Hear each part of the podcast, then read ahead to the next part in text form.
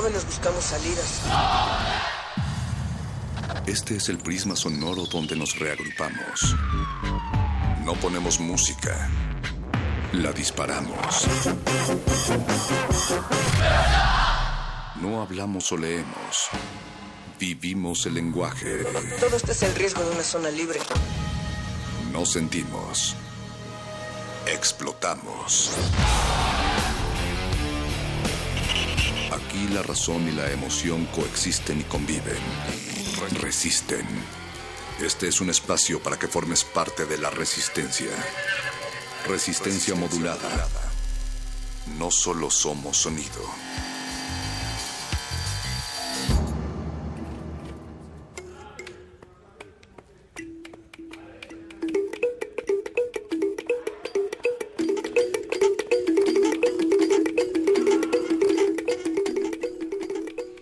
Me niego rotundamente a negar mi voz, mi sangre y mi piel.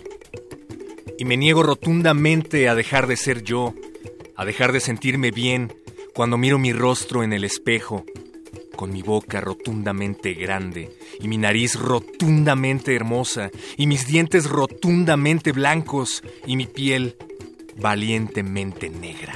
Y me niego categóricamente a dejar de hablar mi lengua, mi acento y mi historia. Y me niego absolutamente a ser parte de los que callan, de los que temen, de los que lloran.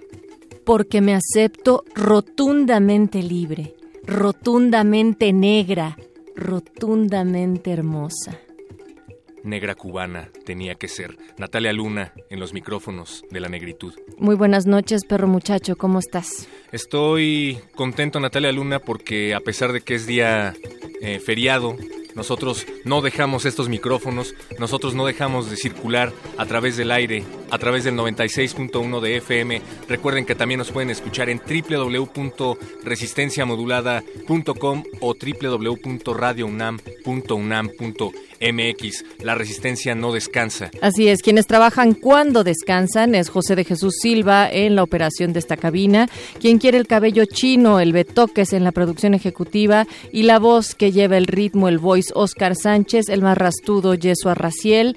Está toda la producción del otro lado del cristal esta noche. También se encuentra el Never Lalo, Gordo Luis. Y estamos arrancando esta emisión más preguntándote también que mm, ¿Qué formas de racismo observas en tu entorno? Esto con el hashtag 21M porque el día de mañana, 21 de marzo, es el Día Internacional de la Eliminación de la Discriminación Racial y la lucha contra el racismo es una cuestión de resistencia y de la resistencia, perro muchacho. Natalia Luna, tú estabas muy emocionada por ese texto que estábamos leyendo, que tiene mucho que ver además con esta imagen que se tiene de las mujeres, de las mujeres en resistencia, de la resistencia del color y de la afrodescendencia, sobre todo aquí en México. Vamos a estar platicando sobre este tema a lo largo de toda la semana en Resistencia Modulada. Estén pendientes, pero sobre todo participen de estas conversaciones que tendremos en la semana. Y mientras el día de hoy no solamente vamos a convocar para una invitación el día de mañana del Museo Nacional de las Culturas del Mundo, también habrá música con un festival que retoma los orígenes y es a través del blues donde se manifiesta lo afrodescendiente en la música y los muerdelenguas se preguntan por qué juzgamos sin conocer. Ellos revelarán el origen de los prejuicios y la relación literaria social que reside en ellos. Y para luchar contra ello debemos armar revoluciones, la misma que harán a través de los cultivos sónicos, perro muchacho. Esta es la llamada para que los cultivos empiecen a desinfectarse y entren aquí a la cabina porque va a haber un experimento sonoro. No únicamente va a estar Paquito de Pablo, también va a estar Apache o Raspi y van a tener una revuelta sónica a cargo de The Plastic Revolution, The Plastics Revolution. Así es que quédense en unos momentos más. También tenemos un playlist. Sí, finalmente nos vamos a pintar de colores en, de la, en las aras de la diversidad con el playlist que hoy busca dejar en sus oídos una experiencia sonora con Alex Rosado, director de Ciclo. Así es que va a estar tripulando su selección musical aquí La Resistencia. Aquí arrancamos. Y, y eso que leíamos al principio nos lo envía Shirley Campbell, amiga de Resistencia Modular Inmaculada que nos ha estado escribiendo muchísimo, Sí. así es que decidimos por fin leer uno de sus textos, por si lo quieren encontrar en algún otro momento. Y quien también le canta a la resistencia continuamente, nos escribe canciones desde el más allá, es Celia Cruz. Ah. Vamos a escuchar Babalú, esta rola de los inicios de Celia Cruz. Y la original es de Miguelito Valdés, ahí en el video medio explica quién es Babalú. Y así es que escúchenla.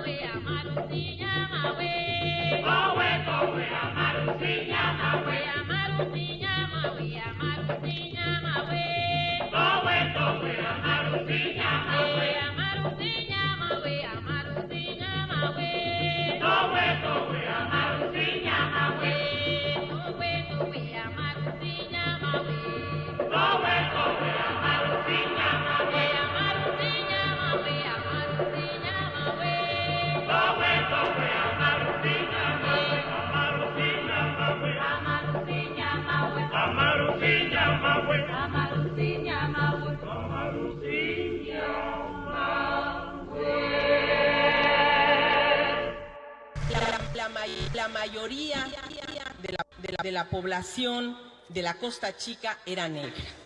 Soy el negro de la costa de Guerrero y de Oaxaca. Los africanos y los afrodescendientes fueron la segunda población más importante en toda la Nueva España, en todo México. Hubo más africanos y afrodescendientes que europeos. No que porque sea negro uno no va a sentir, por- por- por- porque sea blanco no va a sentir. Yo creo que ya no es posible que un afrodescendiente salga de su pueblo y se le siga preguntando si es colombiano, si es venezolano, si es puertorriqueño o si es cubano.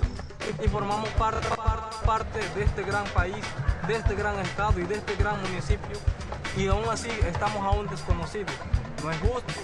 Somos, somos mexicanos, este gran país. Estamos viviendo en un mismo territorio, simplemente queremos la igualdad. No queremos ser más que los indígenas ni menos, simplemente que se nos dé una igualdad. Resistencia modulada.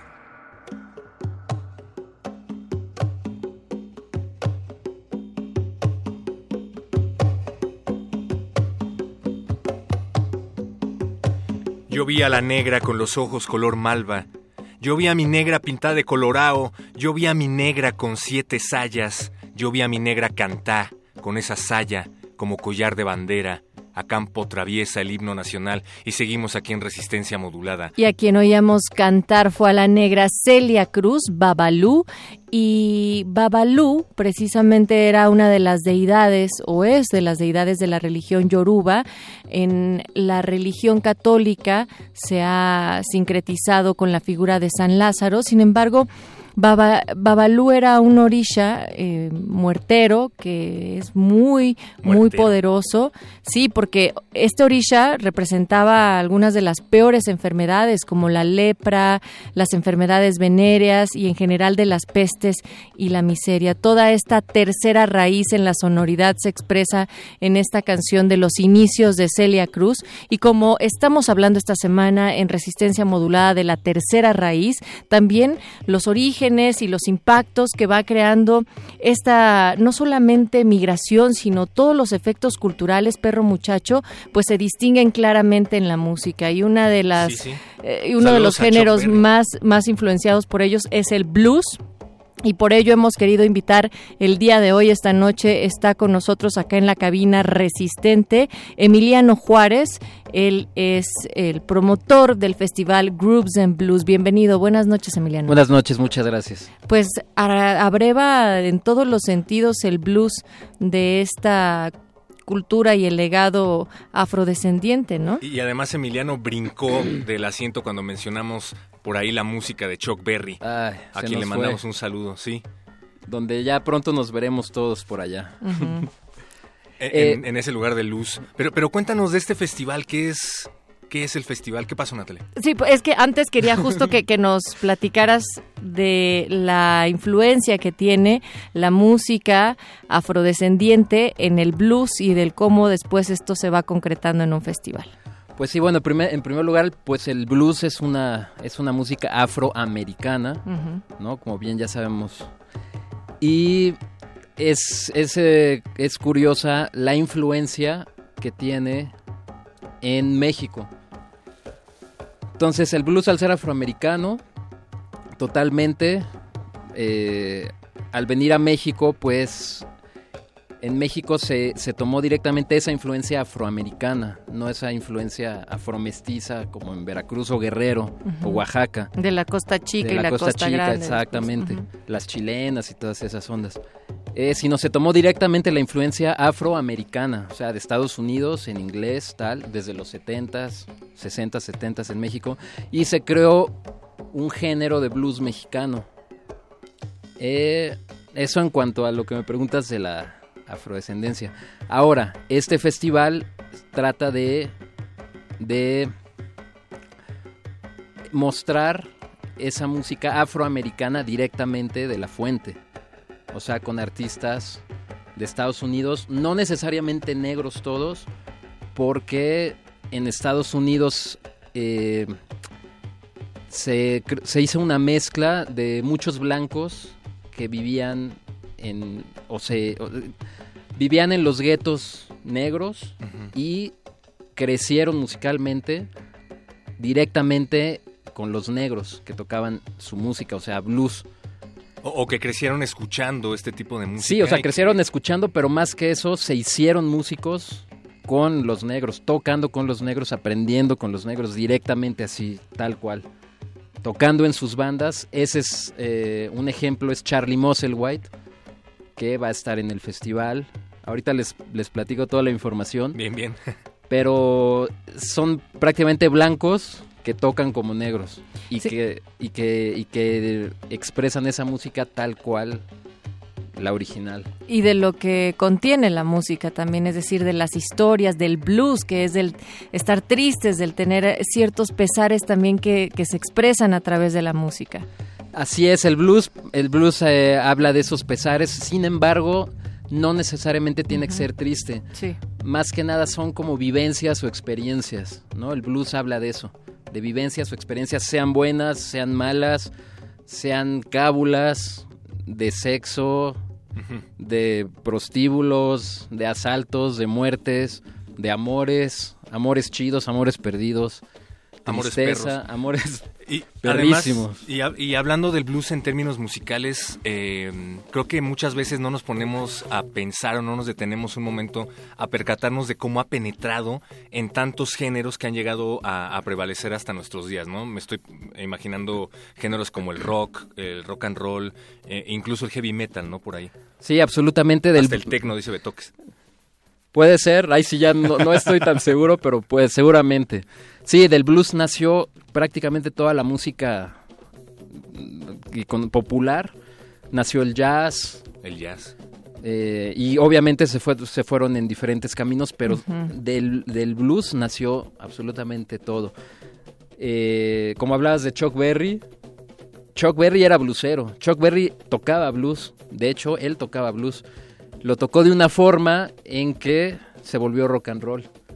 Más que el crédito que le dan a Elvis, etcétera, la verdad es que fueron Chuck Berry y Little Richard. Little Richard. Y claro. Fats Domino. Los que eh, Todos afroamericanos. todos afroamericanos, obviamente, los que hicieron el rock and roll. Ya después se comercializó con Elvis y con todos los, los demás.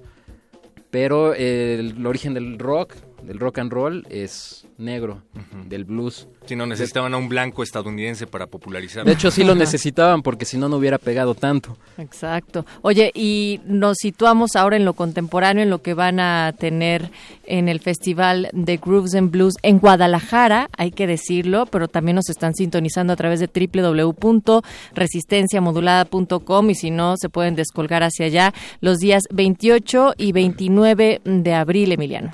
Así es, eh, el concierto va a ser el 29 de abril.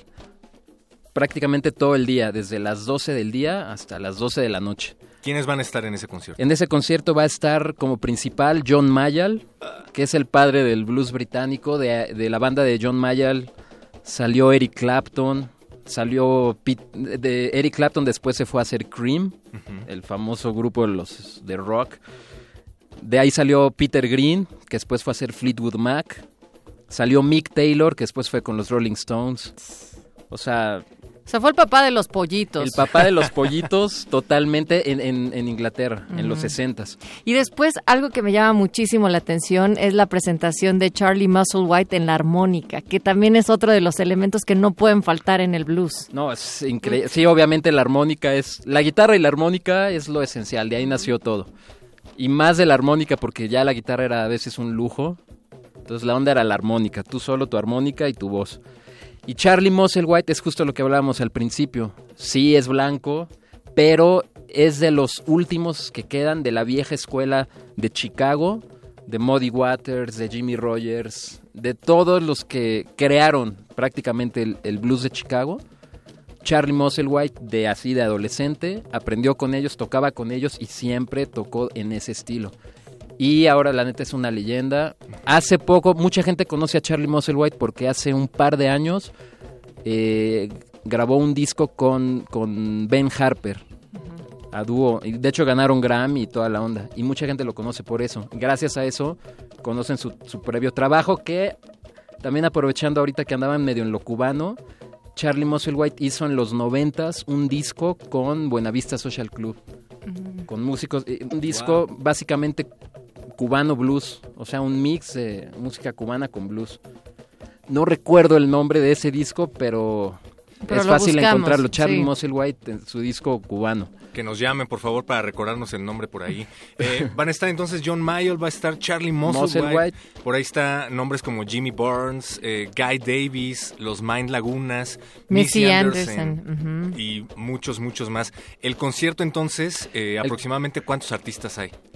Uf, hay aproximadamente 15 artistas, Dos escenarios. dos escenarios a partir para del mediodía más a o menos. partir del mediodía. Eso va a ser el 29 de abril.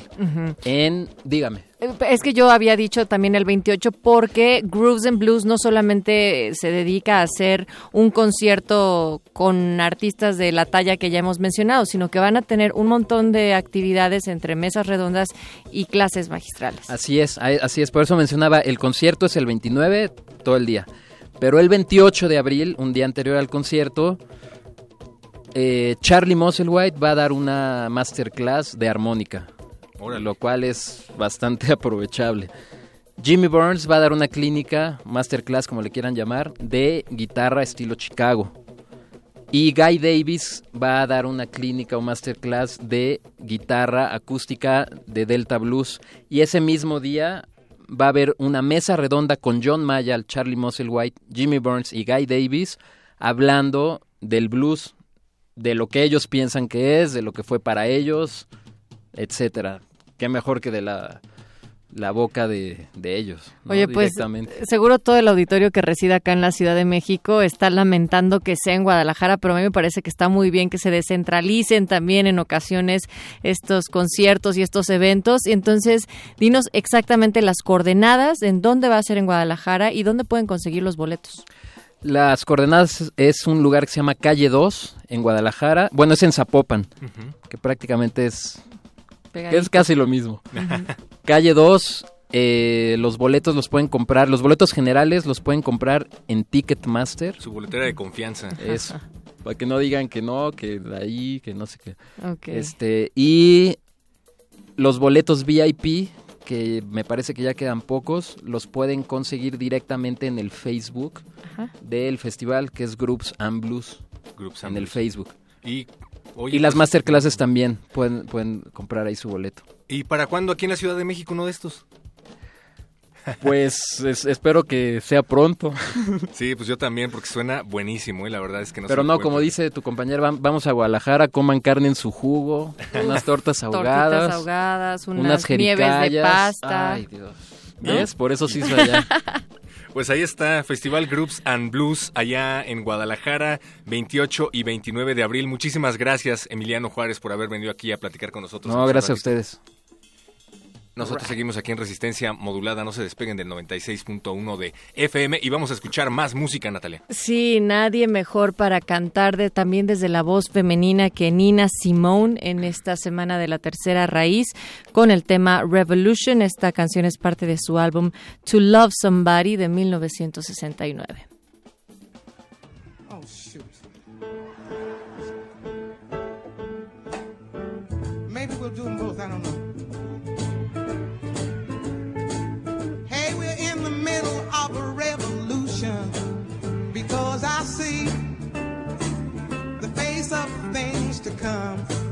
Yes.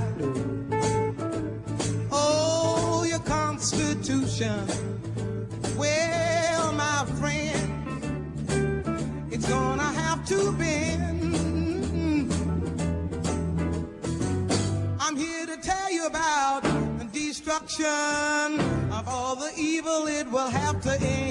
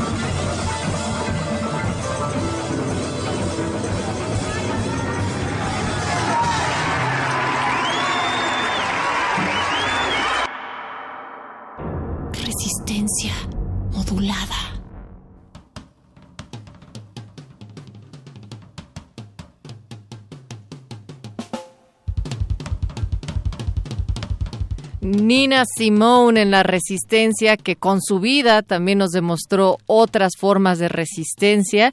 Y en el marco, eh, mi querido perro muchacho, auditorio del Día Internacional de la Eliminación de la Discriminación Racial, el 21 de marzo, o sea, el día de mañana, vamos a tener una invitación para las actividades del Museo Nacional de las Culturas del Mundo, pero también queremos convocarte a ti que nos estás escuchando a que nos escribas a nuestras redes sociales.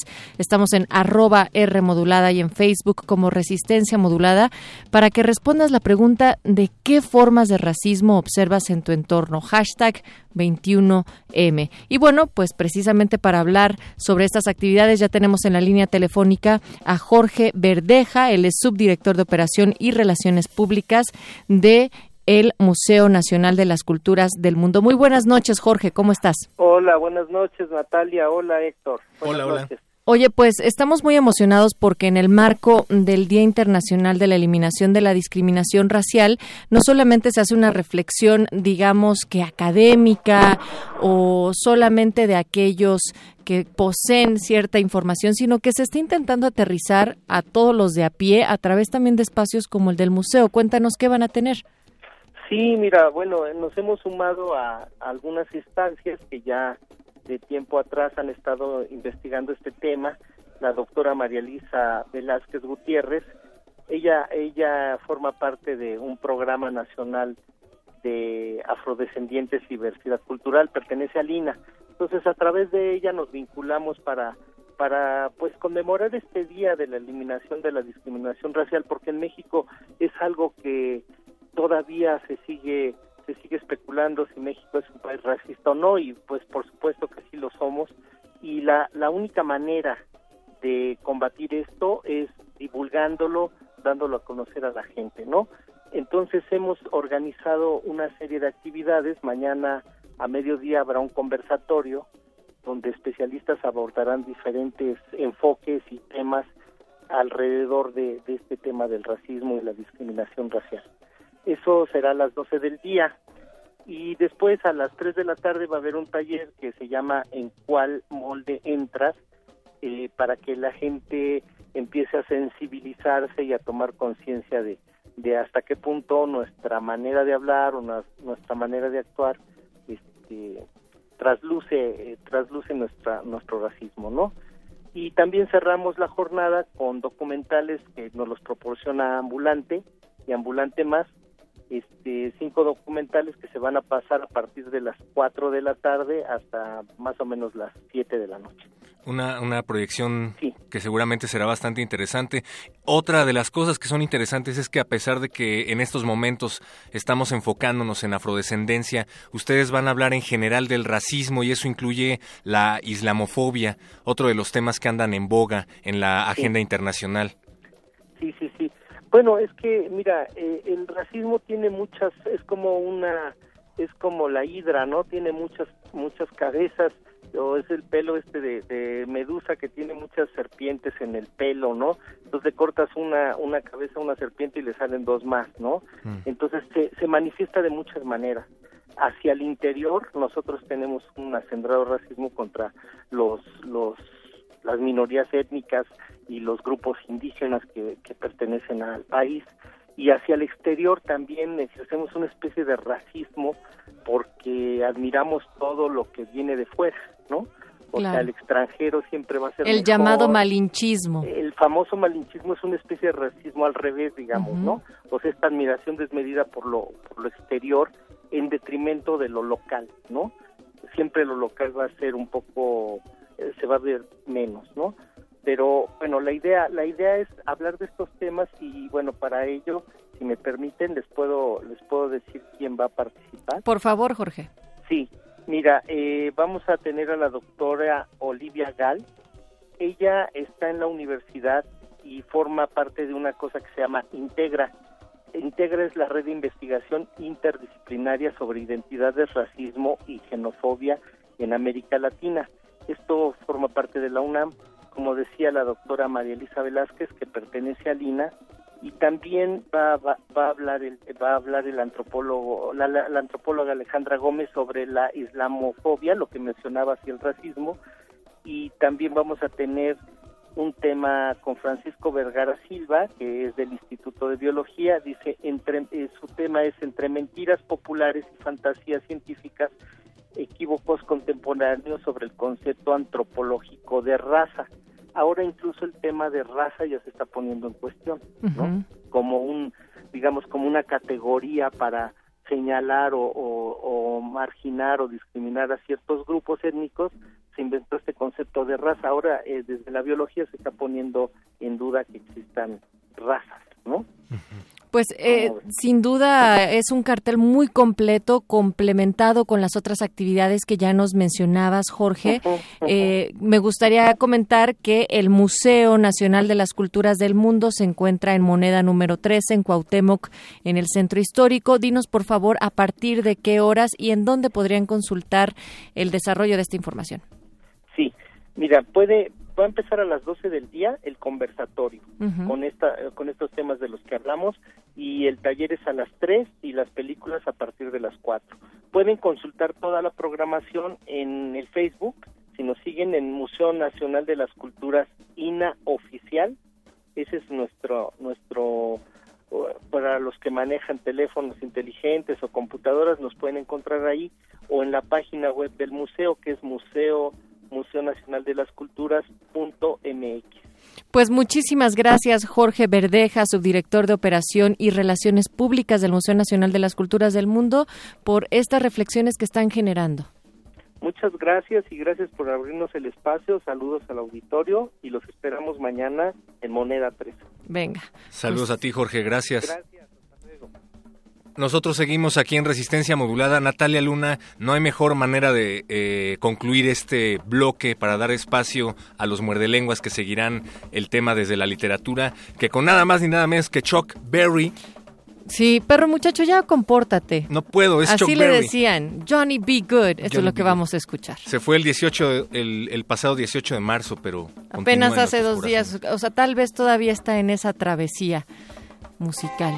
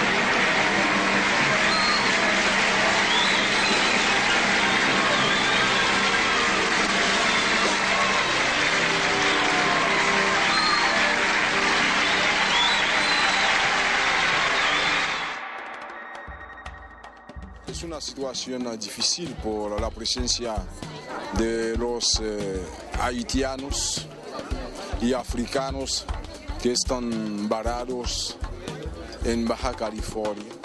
Sabemos muy bien son personas que salieron de sus países por falta de oportunidades. No me parece justo. Y hoy en día los haitianos y los africanos tienen bastantes dificultades para entrar en Estados Unidos. Yo sé que un problema así no solamente México no puede solucionarlo solo, necesita la participación de la comunidad internacional. Pero es el momento para dar oportunidades a nuestros hermanos haitianos y rechazamos deportaciones contra nuestros hermanos haitianos.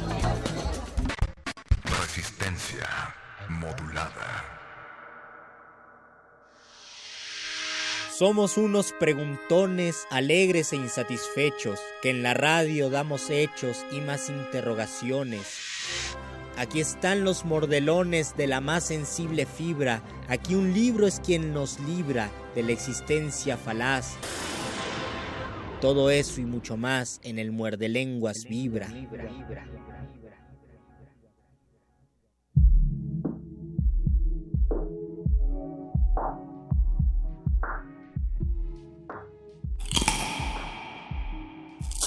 Muerde lenguas. Muerde lenguas. Muerde lenguas.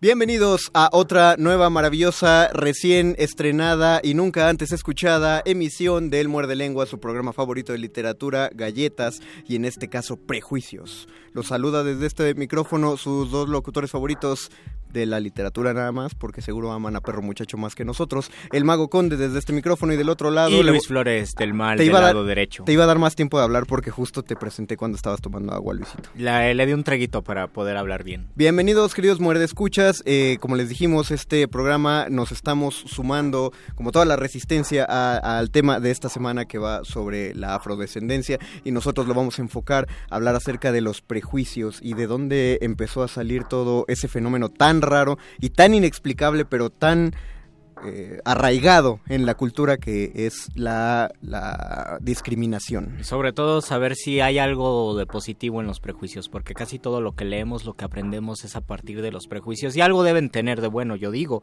¿Ustedes qué piensan? Tenemos redes sociales, tenemos Twitter, arroba R modulada. También tenemos un Facebook que es Resistencia y Modulada. tenemos un teléfono. Que no vamos a dar. no lo voy a Ah, dar. Qué, qué- qué puntuales. Ustedes ya lo estaban apuntando, pero todavía no lo vamos a dar porque saben que es lunes. Es lunes de Entrelengua. Es lunes en el que traemos nuestra limusina y vienen los invitados más talentosos de toda la radio. Vienen en un carruaje porque ya está la de la Bella y la Bestia y queremos que vengan en carruaje. Eso no sé si sea prejuicio, pero quiero que bajen en un carruaje. Que, ah, es, es un prejuicio pensar que toda Que son princesas las... No, es un prejuicio pensar Ah. que toda bestia va a tener dinero y bibliotecas enormes. No. Yo al menos sí tengo una biblioteca. Pero no eres una bestia, conde. Soy un poquito muy bestial, por eso trabajo en radio. Que traigan la limusina, que traigan la carroza y venga a la entrelengua de esta noche.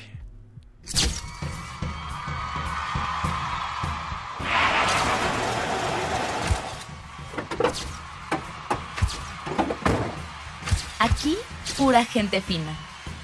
Personalidades con estilo entre los dientes. La entrelengua.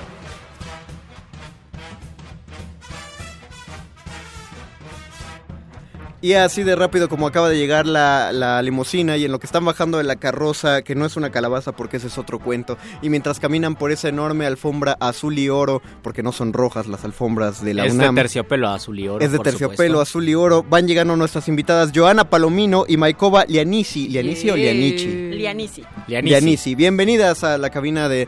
Por favor, pedimos a los paparazzis que las dejen solas, que ya las dejen dar su entrevista.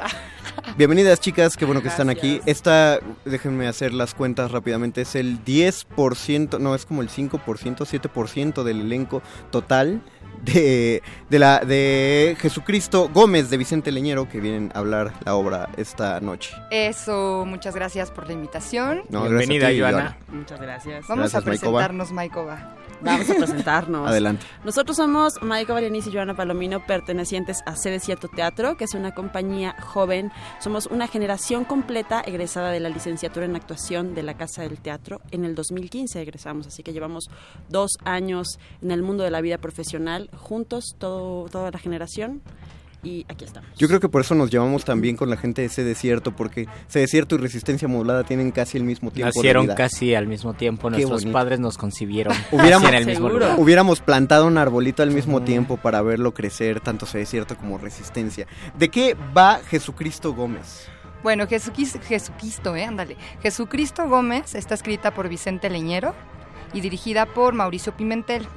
Nuestro Jesucristo Gómez, digamos que es una analogía entre los episodios de la vida de Jesucristo, pero en este contexto. Jesucristo Gómez es un albañil de la Ciudad de México y en esta historia se empiezan a cruzar pues las atrocidades que pasan en nuestro país, como la desigualdad, la pobreza, falta de derechos para la clase trabajadora, feminicidios, esas cosas tan divertidas, ¿verdad? Que casi Sí. no se ven en este país. Entonces, bueno, es un es una crítica a las instituciones. Y es mucho también una crítica a la iglesia como institución. Esta dramaturgia está escrita con base en una novela de Vicente Leñero, el, el Evangelio de Lucas Gavilán, escrito en el 79. Ujú. Después, eh, él escribe esta obra en el 86 y es una crítica a las instituciones y es una manera de cuestionar el, el texto evangélico, ¿no? Y con esto pregunta él, se pregunta acerca del pecado, acerca de toda la religión y dice, no, el pecado es, es criminalizar, el pecado es reprimir. Yo, yo quiero preguntar a toda la mesa, eh, particularmente a ustedes, porque con Luis voy a hablar todavía un ratote después, pero en particular a ustedes, si aún se siente o ustedes tienen, a partir del trabajo que hicieron con esta obra, evidencia de que la institución eclesiástica todavía se mantiene muy fuerte, pero, pero así sobre toda la mente de todos nosotros, porque uno pensaría que las personas que conocemos ya están más, más relajadas, ya son más laxas las leyes religiosas para ellos, pero ustedes desde su trabajo conciben que en México todavía está la bota del Papa sobre, bueno, o la chancla, no sé qué usa, sobre el cuello de todos nosotros. Yo creo que sí, yo pienso que sí, o sea, lo veo, de- ay, mi mamá me va a odiar porque me está escuchando. Hola, mamá de Hola, mamá. Pero bueno, yo lo veo con, con mi madre simplemente, ¿no? Que es como, oye, la, la obra está fuerte, ¿qué van a decir? Este, los atacan mucho. O sea, sí hay una cosa de, de- de sentirse culpable al estar observando eso. Que es, que es la base del, del catolicismo, ¿no? La culpa. Exactamente, la culpa. Yo creo que sobre todo en provincia, ¿no? Este es, es muchísimo más fuerte. Yo soy de un pueblo que está en las faldas del cerro en Texcoco. Ah, saludos Y- a Texcoco. saludos a Texcoco. y entonces ahí es se vive muchísimo. Toda la gente es súper católica. Yo afortunadamente crecí en un en un núcleo familiar donde ni siquiera me bautizaron, este, pero de, de- de- No de está cualquier manera. Oh, tío, con, con razón sonó la alarma cuando entraron por acá. la- Sí, me vengo quemando. Luis saca las, las hostias y el agua Sí, por bendita. favor. Vamos al río. Eh, va- vamos a dar, mientras coordenadas, rápido, para irnos ubicando dentro de esta obra. Está, eh, empezó el 25 de febrero y va a estar hasta el 9 de abril, todos los sábados y domingos a la 1 de la tarde en la Casa del Teatro, pero es en particular en un foro de la Casa del Teatro. en- Es el foro Rascón Banda de la Casa del Teatro, que está ubicado en Vallarta 31A, Colonia del Carmen, Coyoacán. Ok. Yo, yo quiero preguntarles a propósito de los prejuicios. Casi siempre cuando pensamos en algo referente a la vida de Jesucristo, lo vemos desde la óptica de la culpa, de la solemnidad, de lo serio, de lo trágico. ¿Cuál es el tono de la, de la obra? Y si es así, entonces no es un prejuicio. En realidad es, va más por la comedia. Bien. Sí, se- sí, tienen que ser Tiene nuestros que ser. amigos de ese desierto. va, va más por la comedia, somos 11 actores en escena y un baterista, está musicalizada en Oh, vivo. Ah, bien. Y bueno, una cosa importante es que en realidad, pues no, con esta obra no se pretende este criticar la fe de nadie, ¿no? Ni es, es- pues es con todo respeto y vale la pena que la vayan a ver. Pues es como cualquier comedia, básicamente lo que expresa es un vicio. Exactamente. Y lo que decía Molière, el que se enoje de ese vicio es que lo está exacerbando, es decir, que lo tiene muy arraigado. Pueden decir algo que, que te haga clic en la cabeza y tú te puedes reír tranquilamente pensando, no va a cambiar mi manera de pensar. Una de ustedes es María Magdalena, ¿no? Yo. Tú eres ah. ¿qué, qué tino tienes, Luis? ¿Qué Sí, tino? ¿Y qué Eso no era prejuicio, ¿y era qué profecía. ¿Qué otros personajes hay de este elenco tan amplio? Porque es ya difícil ver obras de teatro independiente con más de, ya no digamos más de 10 actores, más de 6 actores. ¿eh? La cuestión es que cada uno de nosotros, ah, salvo Jesucristo Gómez, que es mi compañero gran actor Giovanni Sánchez. Hola Giovanni. eh, todos hacemos alrededor de cinco personajes en toda la obra. Ok. Sí. Entonces es, digamos que el conteo de, de las voces que salen en escena son más de 50. Sí. Sí. Así Entre es. pepenadores, prostitutas, Feligreses. feligreses. ¿Y cómo, ca- eh, a quién se le ocurrió este, este proceso de montaje? ¿Por qué escogieron este, esta historia? Eh, ¿De qué manera se hizo la adaptación? ¿Cómo se convocaron? ¿Es algo que deciden entre todos? ¿O uno de ustedes es el más loco y dice, vamos a hacer esto? Dependiendo de la obra. En este, en este caso fue Mauricio Pimentel, que es nuestro director. Fue durante, durante la carrera, durante la licenciatura, que nos mostró el texto y decidimos, decidimos realizarlo en ese momento como estudiantes.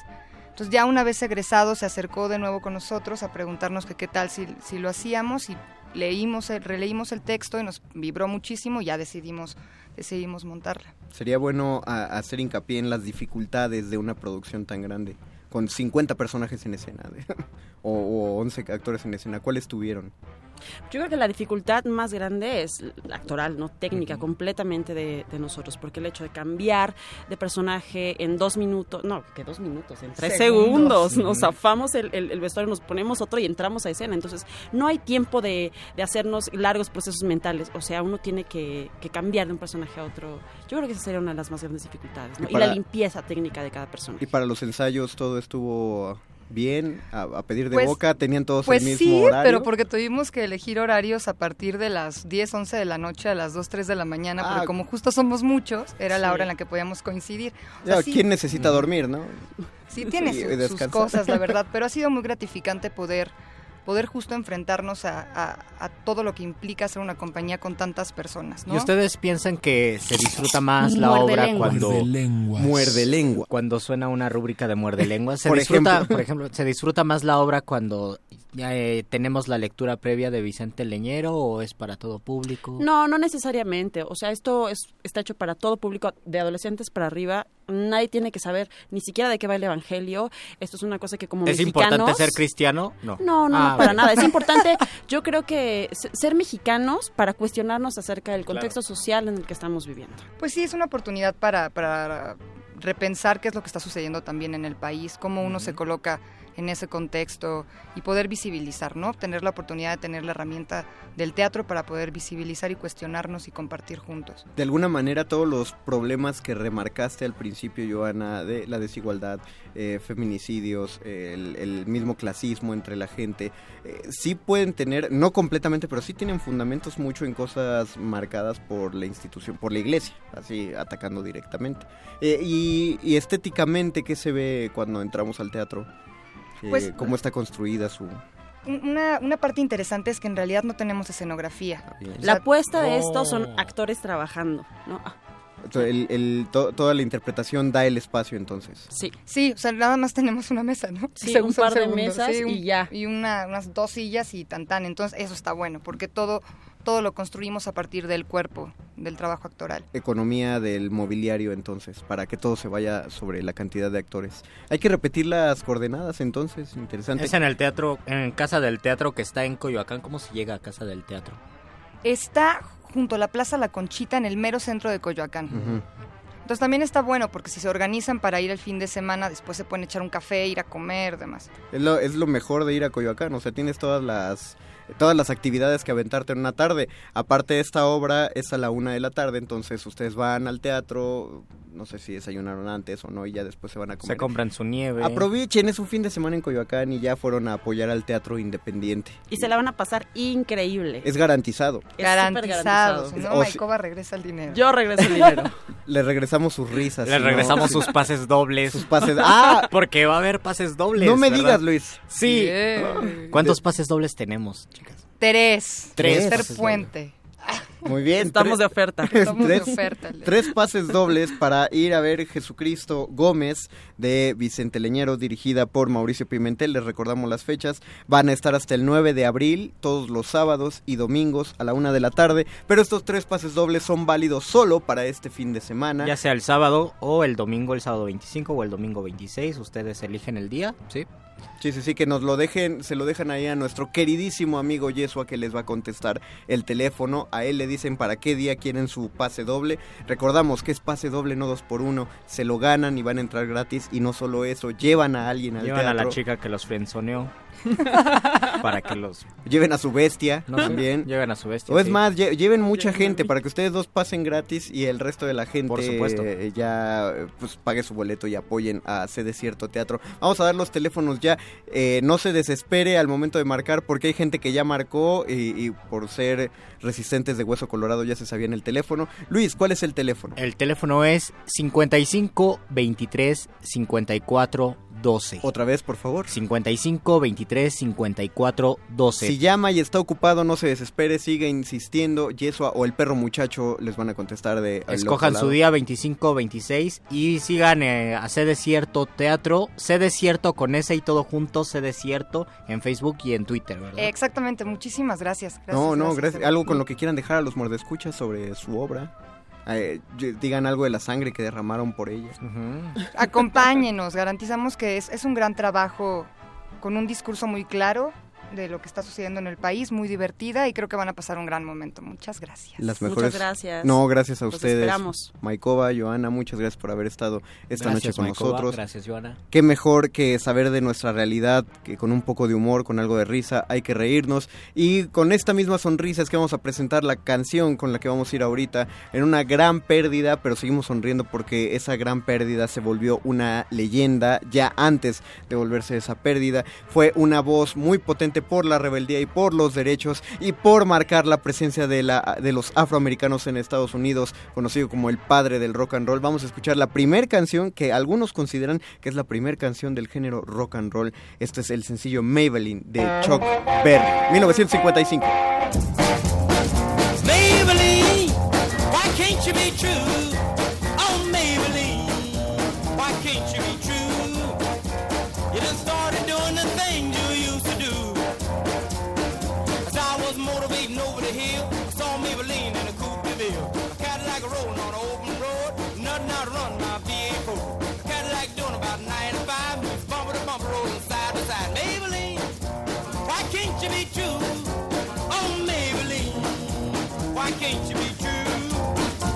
You done started back doing the things you used to do. A Cadillac pulled up to 104. Before got hot and wouldn't do no more. The gun got cloud and started to rain. I tooted my horn for the passing lane. The rainwater blowing all under my hood. I knew that was doing my motor good. Maybelline, why can't you be true? Oh, Maybelline, why can't you be true?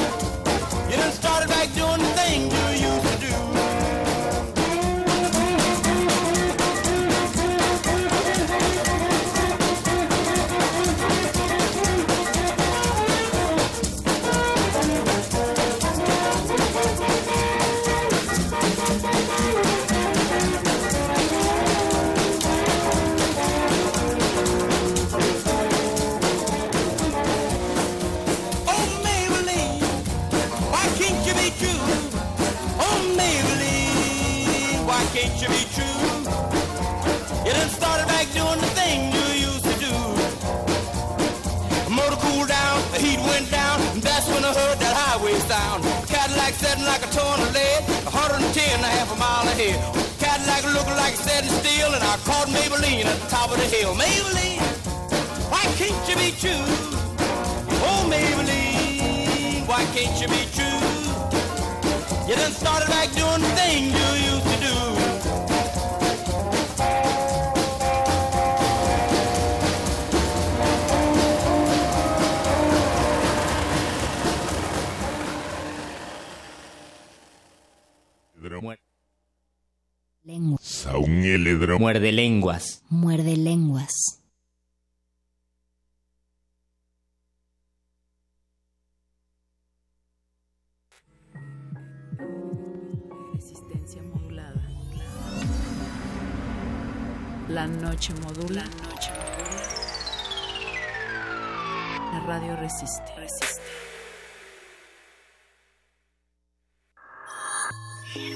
Germinar en medio de la erosión.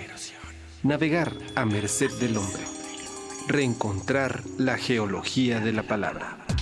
Poesía en voz alta, punto 17. Palabras para el antropoceno. Conferencias, talleres, performance y espacios sonoros. Lenguas maternas y emergentes. Del 29 de marzo al 2 de abril en Casa del Lago.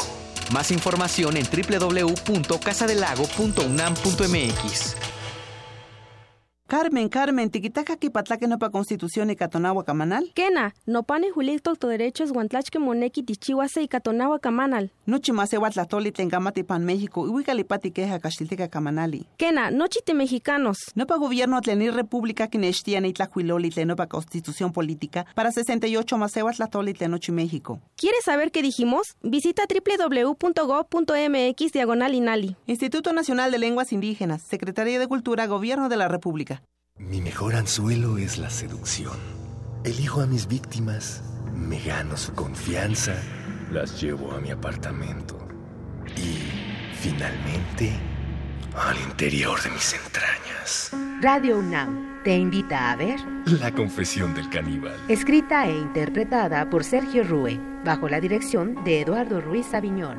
Todos los lunes de marzo a las 8 de la noche en la sala Julián Carrillo de Radio UNAM. La entrada es libre. Radio UNAM. Resistencia modulada. La noche modula. La radio resiste.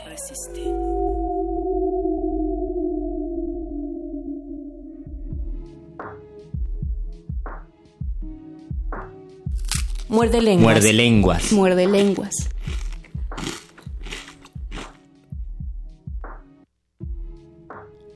Bienvenidos, estamos de vuelta en Muerde Lenguas de Resistencia Modulada. Escuchamos antes de nuestros queridos cortes Maybelline de Chuck Berry, este exitazo del 1955.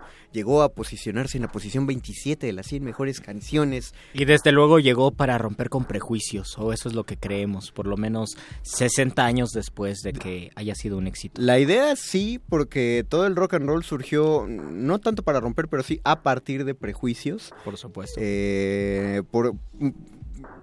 podemos hab- hablar dijo Luis al principio del programa que algo bueno quizá podrían traer eh, los los prejuicios.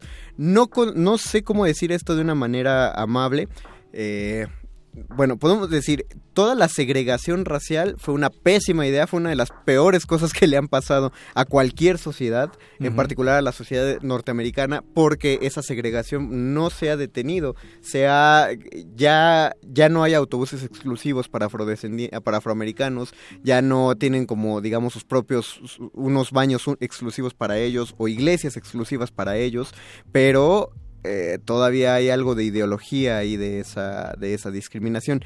Sin embargo, de no ser por la segregación, eh, los afroamericanos no habrían generado este estilo tan particular de, de música, de, de ritmos, y finalmente el hecho de que ellos no... asumían su identidad pues pero no discriminaban lo demás porque por algo tomaron los llamados ritmos blancos eh, el country el, la mezcla que después se volvió en el rhythm and blues.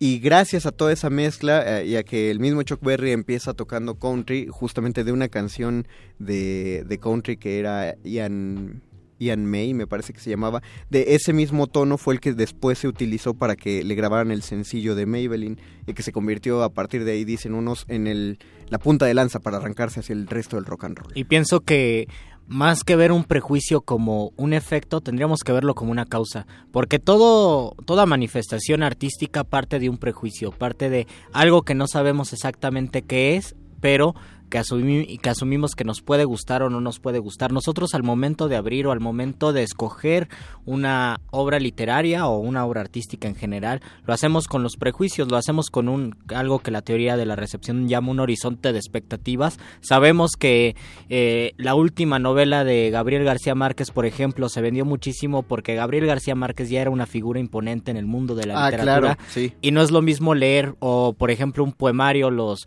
los últimos poemarios de Pablo Neruda ya tenían un impacto sobre cierto público lector que no lo va a tener un poeta joven. Es decir, utilizamos nuestros prejuicios, utilizamos nuestro horizonte de expectativas para poder leer o para poder acercarnos. Y uno de los casos más interesantes es cuando compartimos poemas apócrifos, que ya hemos hablado mucho de esto en el Muerde Lenguas, que decimos, ah, claro, es de Jorge Luis Borges, entonces lo compartimos y Porque luego debe nos ser, dan- porque debe, ser bueno, debe ser bueno porque lo escribió Borges.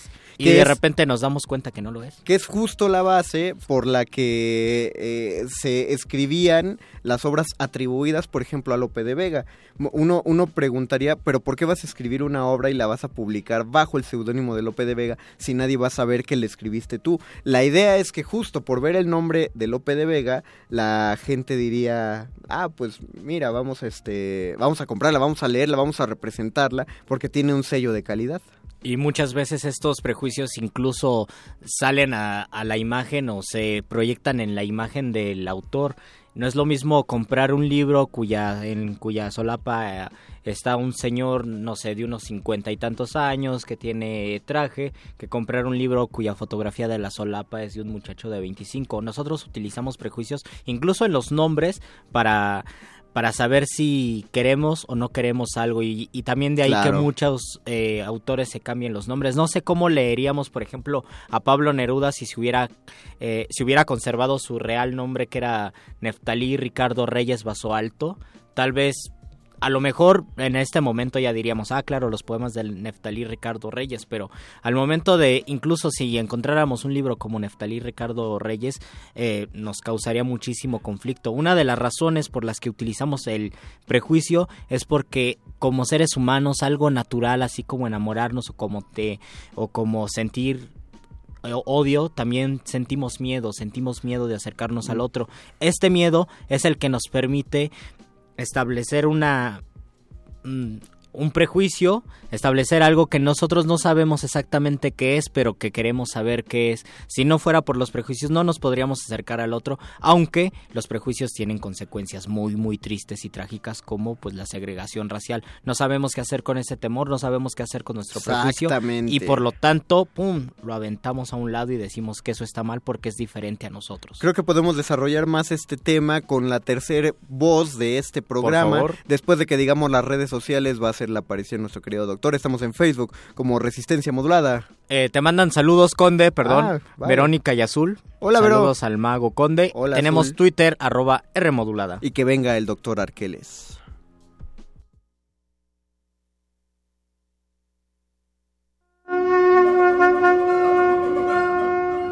Es la hora de despejar las dudas, de destruir la ignorancia.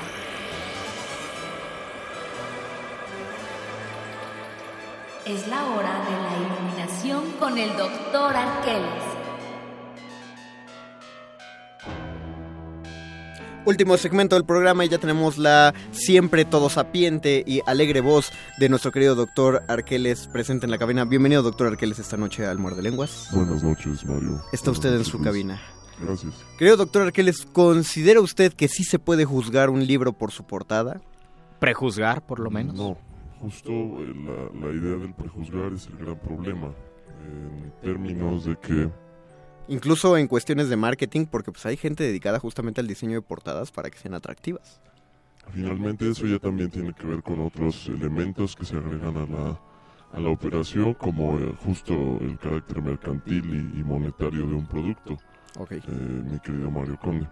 Justo el asunto con los prejuicios y su vínculo con los estereotipos y con la manera general de, de gestionar diferencias culturales, eh, raciales o de diferente especie en las cuales a través de una valoración decimos que algo es bueno y que algo no es tan bueno o incluso que es malo. ¿Y es malo hacer esta valoración o es natural? O Vaya, ambas. Es, es, es una cuestión que tiene que ver con, con la información y con el conocimiento que se tiene alrededor de algo. Es decir, todos tenemos esta capacidad y el hecho concreto de generar una evaluación eh, de carácter muy amplio, muy escueta, eh, muy superficial. Al final se soluciona cuando uno se informa sobre la persona o la idea o el grupo que uno de primera instancia está criticando. A ver. Eh, es que yo lo pienso eh, desde el punto de vista de que creo que los prejuicios salen de la experiencia, ¿no? Y, y en un principio era una especie de mecanismos de defensa. Un hombre primitivo va caminando por el bosque y entonces come unas frutitas rojas, le da chorrillo y su juicio le dice, ya no vuelvas a comer frutitas rojas, aunque no sean las mismas, luego ve otras frutitas rojas y ya no se las come, las prejuzga, en ese caso le hace bien o al menos lo, lo hace evadir un peligro. Pero cuando eso lo pasamos ya a, digamos, la sociedad, la gente con la que convivimos, eso ya no tiene razón de ser o podemos juzgar a una parte por el todo. Finalmente el asunto está en las eh, complicaciones que adquiere esa generalización o, esa, o ese prejuicio. Precisamente sería muy diferente pensar en las vallas rojas y en un ejemplo como el de las religiones. Es decir, una persona que sí también por experiencia va a adquirir cierto conocimiento y cierta formación y ciertas ideas, al final va a valorar o se va a alejar o incluso, el problema es este, va a llegar a agredir o a contraponerse ante otra persona. Es decir, ante las vallas rojas tal vez la solución sería aplastarlas Sí. o dárselas tal vez como veneno a alguien más. Pero finalmente no tienen esta, este carácter ya de generar el daño sobre otro, en este caso individuo o especie tal vez. Pero eso sigue siendo parte del prejuicio, digamos, la, la necesidad de, de agredir a- al- al objeto de nuestro porque miedo, como lo puede planteaba ser Luis. porque puede ser una consecuencia del prejuicio no a lo mejor podemos tener un prejuicio sano o responsable si no actuamos eh, en función de ese prejuicio sino si solo sabemos que es un prejuicio para asumir algo que todavía no sabemos qué es por seguridad por precaución pero no por eso vamos a reprobar algo que no conocemos no Eso es bastante, bastante peligroso. eh. Y quiero llevar a la mesa un ejemplo muy particular. Ajá. Eh, Saludos, queridos de Retinas. Eh, la famosa película El nacimiento de una nación de Ujú. Griffith, que es, digamos, una de las obras cúlmenes de la cinematografía estadounidense y un claro ejemplo de toda una forma de hacer cine. Ujú. Es una película que habla sobre el nacimiento de la nación estadounidense vinculada con el Ku Klux Klan. Ok, sí. Entonces, pensemos justo en esa serie de implicaciones o de elementos que pasan por debajo del agua si se tiene esta valoración de una película que define una industria, que define una nación, que define la historia oficial de una nación y que es alabada por muchísima gente, no solo en el ámbito eh, cultural, sino incluso político o social, y que genera este tipo de elementos, que genera este tipo de ideas o que tiene esta ideología de raíz. Tal vez incluso podríamos pensar en el famoso asesor de Donald Trump hoy en día. Ah, bueno, pero es, que justo es al, al tema que quería llegar. No es lo mismo. al asesor de Donald Trump Eh, sí, justo. Es que no es lo mismo que, que alguien como Steve Bannon tenga estas ideas, que es el que está justo atrás del hombre que tiene el dedo encima de las bombas nucleares de Estados Unidos, a que lo tenga, por ejemplo, alguien que conforma una obra de arte. Con esto no quiero decir que sí es más excusable porque lo están haciendo a manera de arte. sino que tiene un poder que ejercer Quiero, uno. quiero saber si es el mismo daño, más bien. Finalmente Steve Bannon también ha hecho películas, Mario Conde.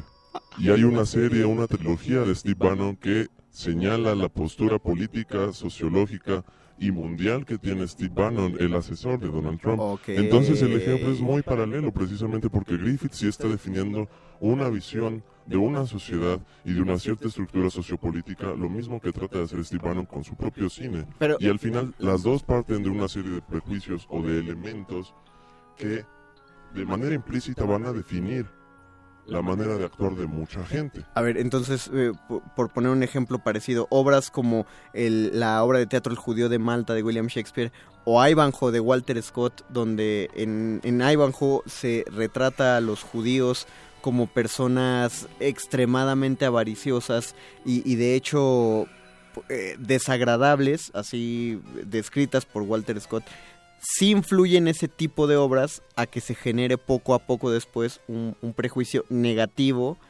ante la gente de fe judía. Sí, y cualquier otro ejemplo puede funcionar. Es como los, los japoneses o los orientales representados en el cine norteamericano. Ah, o en las caricaturas de Popeye. O en las caricaturas de O Popeye. todas las historias épicas que intentan reivindicar o darle peso a una nación. El nacimiento de la nación siempre es, nuestra nación es, es mejor por encima de todas porque somos los elegidos por los dioses. Entonces exacto. necesitamos crear una historia para poder justificar eso, ¿no? Para que la gente nos prejuzgue a partir de la historia y a partir de lo que vieron. Y es lo que pasa, por ejemplo, con todas las películas de la Segunda Guerra Mundial o de la Guerra de Vietnam que hacen lo- los Claro. estadounidenses porque quieren contar la historia desde su lado. ¿no? Pero el gran problema justamente es que al contar esa historia, generalmente los que se acercan a esa historia lo hacen desde la ignorancia. Y entonces creen que es la verdad. Exactamente. Ah. Que se vuelve una especie de verdad histórica. Si, si yo veo el- si yo veo rescatando al soldado Ryan, voy a pensar entonces que los aliados eran los buenos. Y bueno, yo, yo sé que el eje hizo cosas muy malas, ¿no? Eh, lo entiendo. Pero quiero decir que solo los norteamericanos eran como soldados muy puros y, e impulsados solo por ideales de felicidad y armonía. Y pensemos que así pasa con la mayoría del cine norteamericano, en particular con el cine bélico. Sí. Y también en, otros, en otro tipo de expresiones. Se define un estereotipo, se define una forma de actuar. Y esta viene partiendo siempre de prejuicios o de ideas que no se ponen sobre la mesa para discutirse y para pensarse. Solo se definen y se siguen reproduciendo o replicando. Para partir, eh, al- a propósito de este tema que sacó el doctor Arqueles, que me parece de lo más genial que, que se ha puesto sobre esta mesa, yo quiero recomendar Adiós a las armas de Ernest Hemingway. Es una novela fascinante porque Hemingway en mucho pues mantiene como una ideología muy... El tipo era muy peleonero. eh, pero en Adiós a las Armas eh, se relata el desencanto de un soldado ante la guerra y ante su propia nación a partir de la guerra. Es decir, el soldado pierde su nacionalismo solo por ver las atrocidades de lo que está ocurriendo alrededor y ya no digamos las atrocidades no porque no solo ve combates no solo ve bombas no solo ve amigos muertos sino que ve lo vacío y lo sin sentido que es pelearse una nación contra otra a balazos. Básicamente y, y es una novela genial justo por eso el, el- porque el soldado piensa que de todos los sinsentidos que puede haber en la vida el de la violencia es el peor y aparte es el que más desgasta y no sé si tenga algo que agregar Doc para Me gustaría que Luis Flores diera una recomendación, si es que la tiene, claro. tienes algo para evitar nuestros Sí, estaba, estaba pensando que busquen una novela que publica Patria, editorial de Oscar de la Borbolla, que se llama Todo está permitido, que es la historia de una chica que se prostituye, que consigue mucho dinero y nos ayuda muchísimo a pensar, eh, tal vez la es una muchacha que se prostituye también por placer y por querer sacar dinero y da una perspectiva a un personaje que nosotros tenemos siempre una descarga de prejuicios, ¿no? Con las sexoservidoras, con las trabajadoras sexuales y él lo toma desde otra óptica, desde una naturaleza humana, desde la tal vez desde el deseo, desde el placer, entonces pues sirve mucho para quitarnos prejuicios. Busquen ese esa novela se llama Todo está permitido y es de Oscar de la Borbolla. Creo que es lo bueno de la literatura del siglo XX, o sea, de la literatura generada a partir del siglo XX que empezó a ver más caras de- en la moneda, no solo dos, sino que em, eh, la complejidad de la modernidad y el realismo empezaron a, a justificar todas las acciones humanas, entonces ves todas las historias desde todos los puntos de vista, cosa que no dejaban los nacionalismos y los romanticismos del siglo XIX. Pero creo que a Pero partir del dejaban 20 otras cosas. Pero dejaban otras cosas, finalmente. ¿Usted tiene alguna recomendación, Doc? Sí, la trilogía que ya mencioné de Steve Bannon. Son tres películas. La primera de 2004 que se titularía en español como En el rostro de la, de la bestia, del mal. en el De la Bella y la. Bestia. La segunda que es Generación Cero de 2010 y la última, su más reciente obra titulada El portador de la llama. Estas tres películas hechas básicamente con puro material de archivo, con, Oh. con tomas de edificios y de eh, diferentes eh, speeches de presidentes y de Casi, figuras públicas. casi documental. Casi documental. Plantea la posición de el señor Steve Bannon, quien asesora a Donald Trump y quien está además, debo decirles, no es spoiler, cargado de prejuicios. No, no fue spoiler, Doc. Ya es una película que vimos desde el año pasado. Pues eh, con esto concluye el muerde lenguas de esta fecha. Espero que el otro miércoles hablemos sobre el término negro, afro, afrodescendiente y todas estas palabras. Va- exacto, ¿Por vamos qué está a- bien o por qué está mal decir negro? Vamos a usar todas las palabras de todos los prejuicios que se han generado, no solo hacia los afroamericanos, sino también eh, pensemos en las personas homosexuales, las personas con distintos defectos físicos, eh, con malformaciones, o sea, todas las palabras que no sabemos está bien, y está que mal. no sabemos si decirlas porque pueden ser ofensivas. ¿no? Así que si queremos, si quieren ofendernos también, recuerden sintonizarnos el próximo miércoles a las diez y media de la noche en Muerde Lenguas. Le mandamos un saludo a Juan Manuel Lara, quien andaba en taxi, y le mandó un saludo a Natalia Luna. Natalia Luna te regresa el saludo, Juan Manuel Lara. Yo vuelvo a saludar a Verónica y a Azul. La saludo porque es la primera vez que me mandan a saludar en el programa. Eso- siempre le eso toca a Luis, siempre le toca a Luis. Es- eso es un prejuicio. Debemos irnos. Nos vamos, Doc. muchachos. Entonces, Disculpe. eh, gracias a José Jesús Silva en la operación del Arcón Milenario. Gracias a Betoques y a nuestro amigo Eduardo Luis que estuvieron allá atrás en la producción. A Perro Muchacho acompañándonos. Se despide de este micrófono. El Mago Conde. Luis Flores del Mal. Y el doctor. Esto fue Muerde. Muerde lenguas.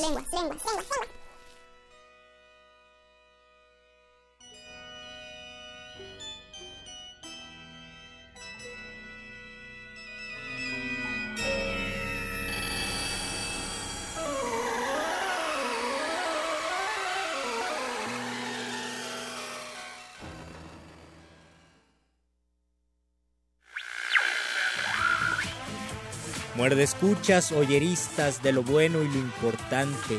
Sintonicen el cuadrante, mantengan sus lenguas listas. Aquí están los repentistas de la mente más gallarda, y saltándose la barda viene luego un lenguaraz. Todo eso y mucho más, el muerde lenguas lo guarda.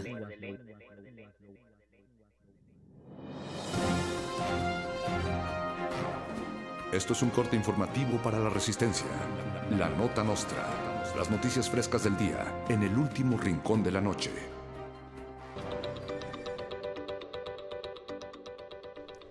La Comisión Nacional de los Derechos Humanos felicitó a la Procuraduría General de la República por hallar el jersey perdido del quarterback de los Patriotas de Nueva Inglaterra, Tom Brady. El jersey que presentaba signos de tortura fue hallado en una casa de seguridad junto a una carta que decía, sí merezco este jersey, sí merezco este jersey, y ya está recibiendo tratamiento psicológico. La Procuraduría también anunció que suspendió la búsqueda de Duarte y de los miles de desaparecidos en México para concentrarse en hallar el jersey, y aún no hay fecha para reanudar investigaciones. La primavera anunció que no entrará este 21 de marzo a nuestro país debido a que fue acosada en la frontera con México. Al parecer la agresión provino de autoridades migratorias. La primavera urgió a las autoridades a trabajar para que en el país sea respetada la dignidad, la dignidad primaveral. Exige un estado en donde se viva sin violencia y en donde todas las estaciones puedan ingresar felices y con respeto a su sexualidad y derechos fundamentales. Solidaridad total con la primavera. Carmen Salinas lanzó por primera vez su primera iniciativa como diputada luego de casi ocho meses de estar en el cargo como representante del PRI. La Corcholata envió al Congreso una propuesta para ser enterrada en la rotonda de las personas ilustres cuando fallezca, un cementerio en donde son sepultados algunos de los personajes más famosos y representativos que ha tenido nuestra nación. Aseguró que sus aportaciones al séptimo arte y a la política nacional pasarán a la historia y descansará junto a David Alfaro Siqueiros, Rosario Castellanos y Agustín Lara. Durante el aniversario número 79 de la expropiación petrolera, el académico, intelectual, escritor y también político Enrique Peña Nieto dijo que quienes cuestionan la reforma energética de su administración son personas ignorantes. El estadista admitió que las reformas pueden ser muy complejas para ser comprendidas por personas sin un grado académico como el suyo, y agregó que seguro son personas que no saben leer. Repetimos, Peña Nieto piensa que eres un ignorante. Sin rodeos y sin ética, el gobierno está enfocado en ignorar el pasado y actuar de forma patética. Con la reforma energética se deforma la nación y es la privatización lo que hoy se conmemora porque ya llegó la hora de la ex expropiación.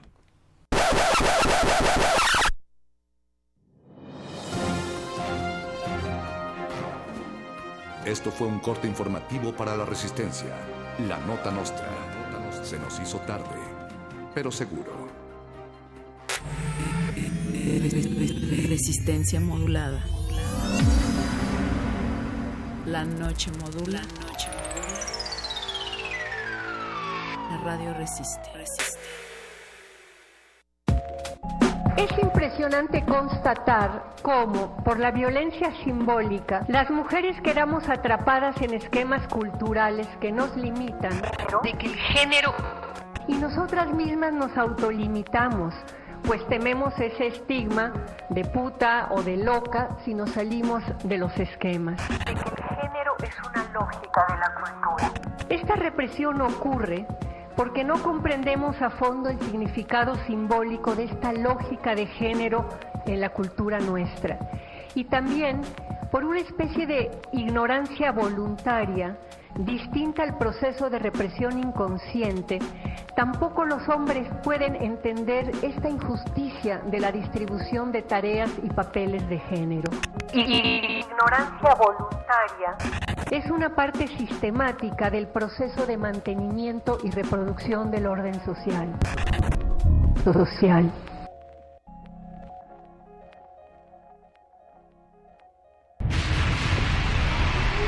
Código Amarillo. Se le solicita a toda la resistencia tomar sus posiciones. Nuevas muestras musicales están por llegar. Manejen los caldos sonoros con extremo cuidado. Si tenemos suerte, un nuevo virus podría nacer. Inicien descontaminación para entrar al laboratorio de cultivo de ejercicios.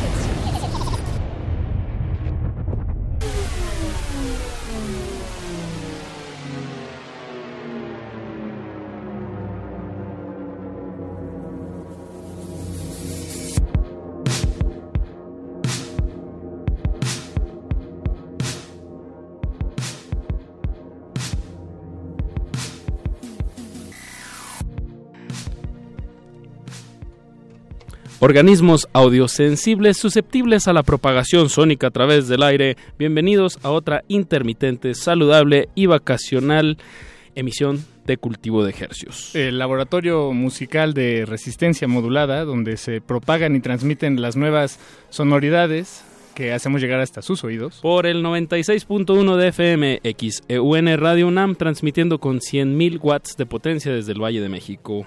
Y llegamos al mundo entero a través de www.resistenciamodulada.com. Y siendo hoy natalicio de Benito Juárez. No, mañana. ¿Es mañana? Es mañana. El ¿Y hoy 21. nos dieron el día, Paquito? Eh, Es que, ya ves, hay que armar el puente. Se Ah, tiene bueno. que se ti- tiene que ha- hacerse Embonar. el puentecito. bueno, eso nada más denota que este es un programa en vivo, Paquito, que venimos aquí hasta, hasta nuestro segundo hogar, la cabina de FM de Radio UNAM. Y pues siendo las 22 horas con 28 minutos, Paquito, demos inicio a este experimento radiofónico que hemos titulado Cultivo de Ejercios. ¿Qué va a acontecer esta noche, Paquito? Esta noche, mi estimado y queridísimo Apache, tenemos sujetos de estudio a quienes vamos a disectar frente a sus oídos. Y esperemos que les guste el, el olor del plástico quemado, de la llanta quemada, porque ya nos acompañan aquí en cabina los Plastics Revolution, a quienes les damos una fuerte bienvenida. Bienvenidos muchachos, Carlos, Mario, Hola. ¿Qué tal, qué tal? Hola. ¿Cómo están? Muy bien, ¿y ustedes? Bien, bien, bienvenidos de muchachos. estar aquí. Muchas gracias. Qué bueno, una, son una banda difícil de, de atrapar muchachos. Ya sé. Están dispersos por, bueno, estaban. Somos como los Pokémones. Hay que atraparlos. Tienes que buscarnos y a veces nos escondemos. Tienes que bajar una app en tu cel. Es un sexteto y como bien dijiste, Paquito, ya tenemos al 50% aquí Más de... sex que teto. Un sexteto. de los, los seis Pokémon, tres Pokémones hemos atrapado esta noche, Paquito. Tres Pokémones, tres de seis. Em, son una banda, muchachos, que empezó hace cuánto, ¿10 años? Sí, más o menos. más o menos. En la Sí. preparatoria. En la prepa, sí. Una, 2007. Segunda mitad de Ya nos 2007. crecieron todos los pelos, ya nos casamos. No, no, no, no. No, no, no. Una banda Pelos que... en los oídos, ya, ya no escuchamos bien. Ah, eso sí, ¿eh? sí tienen ya sus pelitos, eso sí. Una, una banda que nació allá en el sur de la ciudad, ahí por donde Rómulo Faril y del Desierto de los Leones se unen. Exactamente. San Jeronimense también. Bien, bien. De Siem- Coyoacán. Y siempre vivieron por ahí, por la zona, ¿no? Me imagino, todos sí, ustedes. somos del rumbo amigos de la prepa. Íbamos Amigos de la escuela. Empezó como una banda de pues de, de- de desahogo. De creativo, desahogo social. de- vamos a sacar unos covers. En una de esas Sí, tocamos sí. en el Bull. Sí. en realidad salió la salió como la fusión de dos bandas. ¿Ah, sí? Ah, Ah, va. que eran las orquídeas de Pola y, Pola. y vainilla francesa. ¿Quién más? Había otra banda. Pero eran bandas preparatorianas que hacían sus covers, tenían una que otra rolita original. Pues como ese coqueteo con la música. Yo toqué un rato en la Cantina México ahí en Revolución por Oh. 500 pesitos para toda la banda, 100 por persona. ¿Qué- pero qué tocabas? ¿Tú- tú y unos compas? Héroes del Silencio. Ah, sí. covers, ya, Sí, covers, puros Covers. claro, claro. Y ya, ya estaban las gorditas señoras ya como de cuarenta y tantos, como, ay, estás bien guapo. y fue como, sí lo puedo armar. Otra de Bumburi. Otra de Bumburi. Yo me acuerdo de una banda tuya, Charles, que se llamaba Las, las Azafatas de Satanás. Las azafatas de Oh, Oh, grandes, grandes, banda de culto. De esa camada como de Mingitorio, Min- Mingitorio 69, ¿sabes? Extintor caduco. Extintor Extintor caduco. caduco. Bandota. Ay, chicos. Y, y, y el 2007, bueno, yo siento ya en retrospectiva que de, de esta primera década, de este milenio, fue un año como que mucha mucha gente como que cuajó proyectos propios. No sé, bueno, esa es mi impresión. Sí. Pero justo, ¿no? Ustedes están hablando de todo este bagaje de, de bandas dispersas que se, que, que se pues como que se solidifican, no sé, se, Se se hace una propuesta me- más, me en se- más en serio por estoy siento que había un poco como de rock burgués por ahí, empezaba como la Ruido Rosas, chicas Ah, guapas con Rosa. instrumentos.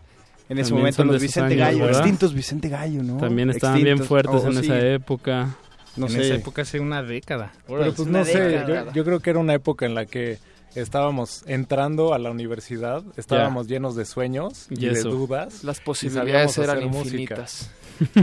Sí, entonces pues, las cosas se, se dieron. Sí, y, y además se, se dieron se dieron considerablemente rápido para ustedes, ¿no? Empe- o sea, Pues empezó una banda chido. de... Una vez exacto. llenamos el Bull. Sí, sí tocaron en el Bull, Sí, ¿verdad? fue, fue Sí. sorprendente, fue como, Sí, sí, sí, sí, tocamos en ¿Tú el te Bull. acuerdas, Antes Paquito? del- Tú fuiste, Bueno. ¿verdad? Bueno, no, creo que no fui. No estaba pero sí tenía, pero- sí tenía la, la impresión de, de, de que habían tocado. O bueno, el, el, va- el vago recuerdo. ganamos un concurso de bandas en el Bull. Ah, ¿en serio? Ah, también, ¿Dirían que que ese fue el es que- parteaguas? Pues puede Sí, ser. Cuando sí, dijeron, que sí, ah, ganamos esto el concurso y luego nos dieron de- una fecha y fue un exitazo. Porque justo el Bull se estaba poniendo de, De moda Es que siento que estaba entre las niñas fresas, rock. entonces fue un hit. Ajá. Y luego ya la segunda vez que tocamos ya Y no los fue niños igual. como nosotros que nos la vivíamos en el el todos los sábados, obviamente. Y Comíamos, cenábamos hamburguesa todos los sábados, No, hamburguesa de guagua. Yo, yo iba, yo Yo borrego iba viudo. al bull y después era como borrego viudo y al siguiente día era como una, no sé. Es que esa me- salsa, me- esa salsa ajá, está... Yo, yo me hincaba, me Mágica, luego para Es. Pero Bien, pues, cu- cubriendo toda la zona suro, suroeste, los Plastic Revolutions. Pero también yo recuerdo muy bien un video que, que hicieron para la Blogotech Sí. de, en una Ah, trajinera, bueno, yéndonos un poquito más hacia el sur. Este, Sí. Ese video estuvo, estuvo, bastante fue chido. una experiencia muy padre, ¿no? La Blogotech, ¿no? También era un algo gran muy en boga proyecto, de esa- la- esa la Blogotech. época de los blogs, ¿no? Era cuando, cuando escuchabas, te enterabas de cosas nuevas por los blogs. Por Pues pichos. era un sitio que, No, que antes, tenía pues, la Ah, antes. ajá, pasaba sí, bueno, este, sesiones acústicas de bandas y tenían tenían un palmarés excelente, o sea, de, de- de que tenían eh, este Arcade Fire en un en Sí, un, En claro. un En elevador. un metro, ¿no? En Ah, el elevador. ¿Quién sí. tocaba Ah, en- con una revista, me acuerdo perfecto ese video. Sí. tenían Sí, a Phoenix. Tenían a Y Phoenix, justo claro. Nos escribieron este Ellos los contactaron a ustedes. Sí, Sí, que ¿no? porque eh, una Habían hecho un una research. loción, Sí, no, nos Sí. encontraron en MySpace. lo MySpace. mejor. Sí, sí, cierto. Los buscaron Plastics 10 tuvieron páginas de MySpace. MySpace. Sí. Creo que hay pocas a- bandas que pueden decir hoy en día que tuvieron MySpace, ¿no? Bueno, pocas bandas Nuevas. que sigan. Ajá, Ajá, exacto, ajá. sí, sí, sí. No, pues ya MySpace ya no existe. no, ya. Escogieron a Natalia Lafourcade, escogieron a los a los Liquids. No, era Chiquita chiquita, Violenta. violenta. Ah, chiquita violenta. No, estamos, estamos dando un buen recorrido. 10 por el- años, Paquito, se dice fácil. Ajá, exacto. pero, pero en esos 10 años, muchachos, ustedes han estado también un poco dispersos. Vino la universidad, algunos de ustedes tomaron la decisión de salir del país. Yo me quedé de Forever acá. Unos se quedaron de Forever acá. y, De y se convirtió en un proyecto más intermitente, ¿no? Como, como que pues sí. regresaba en ciertos momentos y, regresaban siempre con fuerza, como que la, gente se ponía es- feliz de... Ese de- siempre fue el rollo, como que nunca, en los últimos 10 años, creo que nunca hemos estado todos viviendo en México. Entonces eso nos ha hecho como una banda fantasma, ¿no? Que a veces tocamos, pero seguimos haciendo canciones a distancia por internet y pues, de eso se ha tratado, como de seguir, pero como dice siempre de una manera muy, muy efímera, ¿no? Eso, Y pe- ahorita- pero regresan con, con un, un video eh, que sacaron hace un mes, eh, que ahorita estaremos platicando de él, de una, de una canción nueva que se llama Archivo Fuente, eh, que fue dirigida por ti, Santiago, pero les late si, si le damos a la audiencia un poco del sonido de The Plastic Revolution, si Algunos por favor. Exacto, es- trépenle, esto es música nueva de The Plastic Revolutions. Y pues también para dar información de una tocada importante que tienen mañana o en estos Tenemos días. mañana, tocamos con Tudor Cinema Club. Exacto. Ahí nomás. Ahí nomás. Y la ellos próxima abren. semana, No, el viernes, presentamos nuestro nuevo disco, nuestro nuevo EP que se llama Seres Extraordinarios en el foro Indie Rocks para que lo chequen si andan buscando un plan divertido. De lujo, pues platiquemos más detalles después de escuchar Archivo Fuente. Archivo Fuente. Música maestros. Cultivo de Hercios.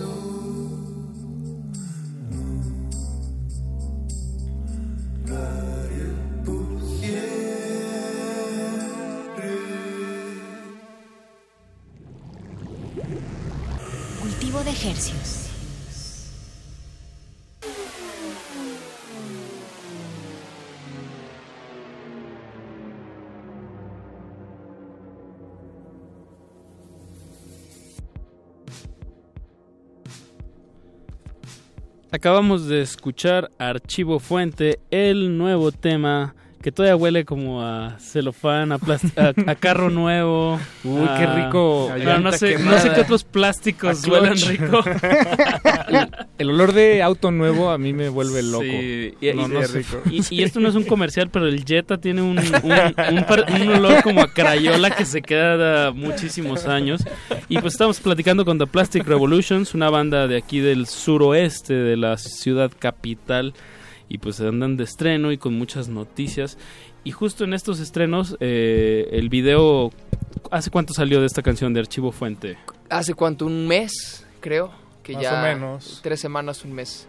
¿Y, y fue un video que te sacaste de la manga, Santiago? Sí, básicamente por lo que nos Estaba de paseo. Digo, en el buen Le, le está- le estás quitando este, que- Vi- visión artística. Visión artística. Sí, la verdad estaba de, de viaje en la India Wow. y dije, voy a hacer un video para los plastics.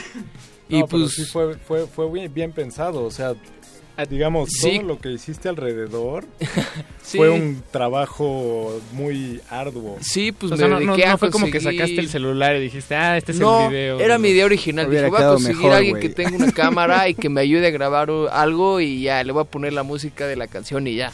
Pero cuando lo empecé a conseguir, un güey que tocaba la cámara, que, o sea, tocaba la cámara, que grababa y no sé qué, y un director y así de repente ya era un team tenías como un- de 20 personas. Sí. Tenía, tenía que pagar mil dólares, después eran tres mil, cuatro mil, cinco mil. Sí, nada más les hablaba a México así de, ya subió el presupuesto, otros 20 mil rupees. Entonces, ok. El- ¿Está más inflada la, la moneda de la India que la de México? O sea, es, no, es más 20,000 barato. Es más rupias, barato. ¿no? Es Ah. más barato. Ok, ok. Por eso Sí. la banda se vaya a hacer sus cosas, ¿no? Exacto. Luego, Sí, Los sí, tenis sí. que traen todos ahí. No, pero coincidió que Sant se estaba yendo para hacer prácticas profesionales en Mumbai y, y, pues casualmente toca bajo en los plastics y fue como, oigan, ¿por qué no combinamos que estoy en Mumbai, hacemos un video, vamos a Ah, sacar nuevas bien. rolas? Bien, bien, bien. Archivo Además, el video lo, eh, lo, lo vi hace unos, bueno, hace, hace rato y pensé que lo habían grabado en México. Sí se parece. Sí, fue, parece- la verdad fue lo padre que ya que nos empezamos a clavar más, como en el concepto y así, sí, nos, sí mucha parte de Pues la idea fue que la verdad India y México son súper parecidos a pesar de que están del otro lado del mundo. Ajá, Entonces como que nos como esforzamos de- en como resaltar que pues la vida puede ser súper similar, ¿no? Entonces, si lo checan, el video está ahí en YouTube. Pues es la vida de una chava que podría estar en México en el DF o en Mumbai Es que y sí, todo está es como que muy, Hay una muy parte mezclado. en la que parece que está. eh, es un departamento de la Roma. Bueno, no sé. Sí, tal- Sí, tal no, y de hecho Wow. llegó Santiago y platicábamos como que la comida es muy parecida, como que tienen este sazón, o sea, eso es muy rica, es como todo, o sea, y como que cómo se organizan, ¿no? Como que Sí. llegó a decirnos como, es muy padre, es muy diferente, pero al mismo tiempo es como muy parecido a lo que tenemos como acá, ¿sabes? Entonces como que sí es interesante que la gente también lo ve y dice como, pues es México, está cagado. Un O sea, engaño si- bonito. Si hicieras un video en Estados Unidos, por ejemplo, se ve descaradamente que está hecho en Estados Unidos, pero casualmente, o sea, como que en India, nada más porque ves ahí algunas pistitas por ahí, te das cuenta de que es India, pero si no, pensarías que es cualquier ciudad. Sí, sí, sí. Pues digo, hay una, pared Portales. como de ladrillos pintada de, de blanco con, con como un anuncio de letras de colores, como los que pintan Ajá, para anunciar el lucha libre y, Sí, y sí, sí. conciertos de música banda. Había como una pared ahí. ¿Cómo se llaman estas bardas? Eh, sí, sí, sí, sí, sí, sí, sí. Muros, muros. Los- los Muros- muros muros pintados. espectaculares. Muros espectaculares. Oye, Santiago, y, y bueno, no, no lo mencionaste, ¿de qué estabas haciendo tus prácticas allá en la India? Ah, es que yo, yo estudié urbanismo. ok. Entonces Oh, justo ok. conseguí un, un deal para irme allá a estu- a, investigar este infraestructura peatonal en Mumbai. Sin nada que ver, pero pues ahí juntamos las dos cosas. Y fue una... eh, ¿Aprendiste mucho sobre la infraestructura La verdad que sí, súper interesante también, ¿eh? Y algo que sí, Es muchísimo más gente, ¿no? Sí, sí, luego crees que aquí esta gente. ciudad es un caos, pero creo que allá ellos sí tienen un, un caos más, más avanzado, más complejo, ¿no? Son que 300 millones, ¿no? En toda la India. Como mil, ay, ay. ¿Mil millones? como 800. Ah, bien. 800 millones. Toma la pache. Sí. Toma la pa- Un gentío. Pum. Ahí nomás. Ahí nomás quedó. Ahí nomás quedó. ¿Y hay algo de lo que de lo que aprendiste que puedas poner en práctica acá? Sí, Sí, ¿no? muchas cosas. La verdad es que aprendes cómo pues también ellos como que tampoco hay muchas reglas, ¿no? Entonces todo se negocia ahí en la calle y todo es así, ¿sabes? En el mismo lugar que se organizan. Luego como que aquí lo ves también así, como que luego queremos como organizarnos como Europa, como Estados Unidos y dices, ah, espérate. Y no es lo mismo. No es lo mismo, ¿sabes qué? Mejor hay que ver a otros países Diferentes más parecidos y ver lo que están haciendo ellos, que luego es más fácil adaptarlo. Será como mi... el plan.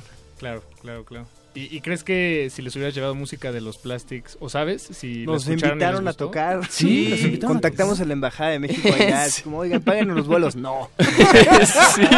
Va para hacer banquetas acá. güey. un super deal, así nos iban a invitar a un festival, en no sé qué. un festival en una ciudad que se llama Guwahati, que está, Ajá. que está Órale. justo entre Bután y Bangladesh, digamos como en ese estrecho. Y nada más queríamos un poco de apoyo del Un festival- gobierno. Un festival de un instituto Oigan, queremos llevar cultura tecnológico. mexicana. Queremos llevar India. cultura mexicana. Nos dijeron que el rock no es cultura mexicana.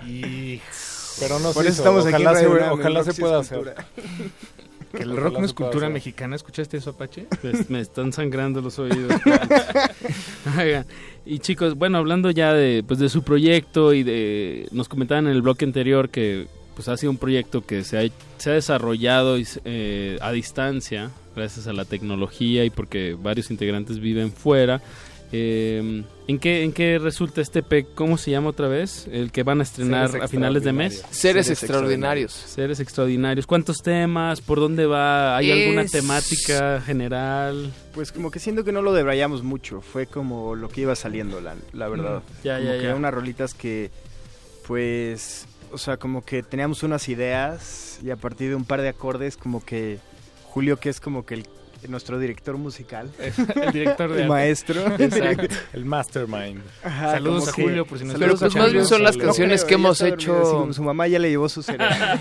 Su lechita caliente. o sea, como que más bien siempre como que el rollo de, de nuestro grupo era como hacer música entre amigos y siempre estar haciendo canciones, irlas avanzando y así. Y pues esto más bien es como la colección de las canciones que salieron en los últimos dos años, quizás. Tres, yo diría. Dos, ¿no? tres. Cuatro. No son muchas, son seis. Nos tardamos un rato porque pues era producirlas, mezclarlas y todo el rollo de estar a distancia fue luego medio tardado. Pero pues lo logramos y ya está como al final como una unidad terminado, seis cancioncitas. Y estamos ahorita como emocionados porque ya estamos acá, estamos haciendo nuevas rolas, queremos como experimentar más como con estos sonidos, queremos hacer algo nuevo. Como que siempre hemos querido eso, como sampleos era como lo que ahora estábamos viendo que pasaba por todos lados y como cómo le hacemos, ¿sabes? Como que Mario se ponía como a probar viniles, cortar pedazos. Oh, ok, ok. Y entonces como que varias canciones como que medio del disco pasado que se llama King Bono contra los Flight Simulators. Era como este rollo como de pues intentar sampleo. experimentar y mezclar pues sí sí sampleos pero Sí, no como en un rollo como hip hopero como más implementado como al pues música con guitarras porque siempre nos ha gustado claro. este rollo como música con guitarras guitarras eléctricas que siento que ya, aparte hoy en día digo no están muriendo pero ahora todo es como Son- música en- electrónica esa- como en controladores, ¿no? Ya Ajá, ya todo es controlado, del- ya del tienes tu computadora y ya puedes Sí. hacer todas tus producciones, ¿sabes? Como una production, una estación de producción, ¿sabes? Y como que una guitarra le da, pues no sé, siento que es como una expresividad diferente Claro. que tiene eso, ¿sabes? Como, Exacto. como las cuerdas, ¿sabes? Como unos, unos violines como que de repente tocan un par de notas como de...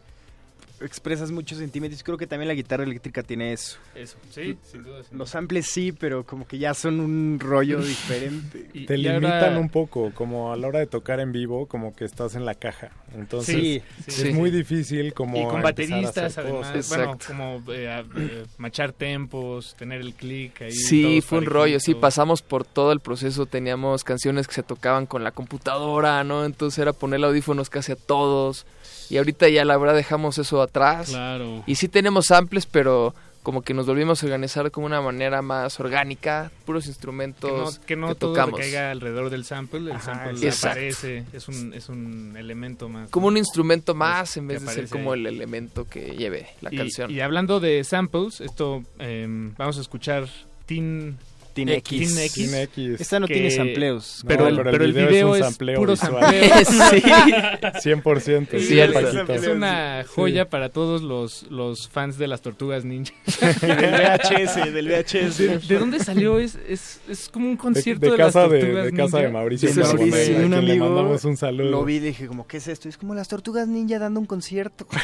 y yo como, Órale, dámelo. Lo pasamos a digital y pues, pues, hay que hacerlo. Y Con- quedaba perfecto, o sea, pusimos la rola, el video y dije- fue como, ya no hay que editar. Sí. Como- Nuestro fotógrafo, videógrafo de cajón es Toño Chesca, que es un gran fotógrafo. qué- y él, él se encargó de la edición junto con Sí. Charles. Y se crearon toda esta historia increíble como... O sea, el, pa- el video parece que es nuestro. Sí, no, completamente. Casi, casi. Un gran trabajo de sampleo. Pues si les parece, muchachos, eh, démosle, démosle pan a las orejas que nos están escuchando afuera. Escuchemos Teen X de The Plastics Revolution y volvemos en un momento. Cultivo de Hercios. Hercios, hercios, hercios, hercios, hercios, hercios, hercios. Forma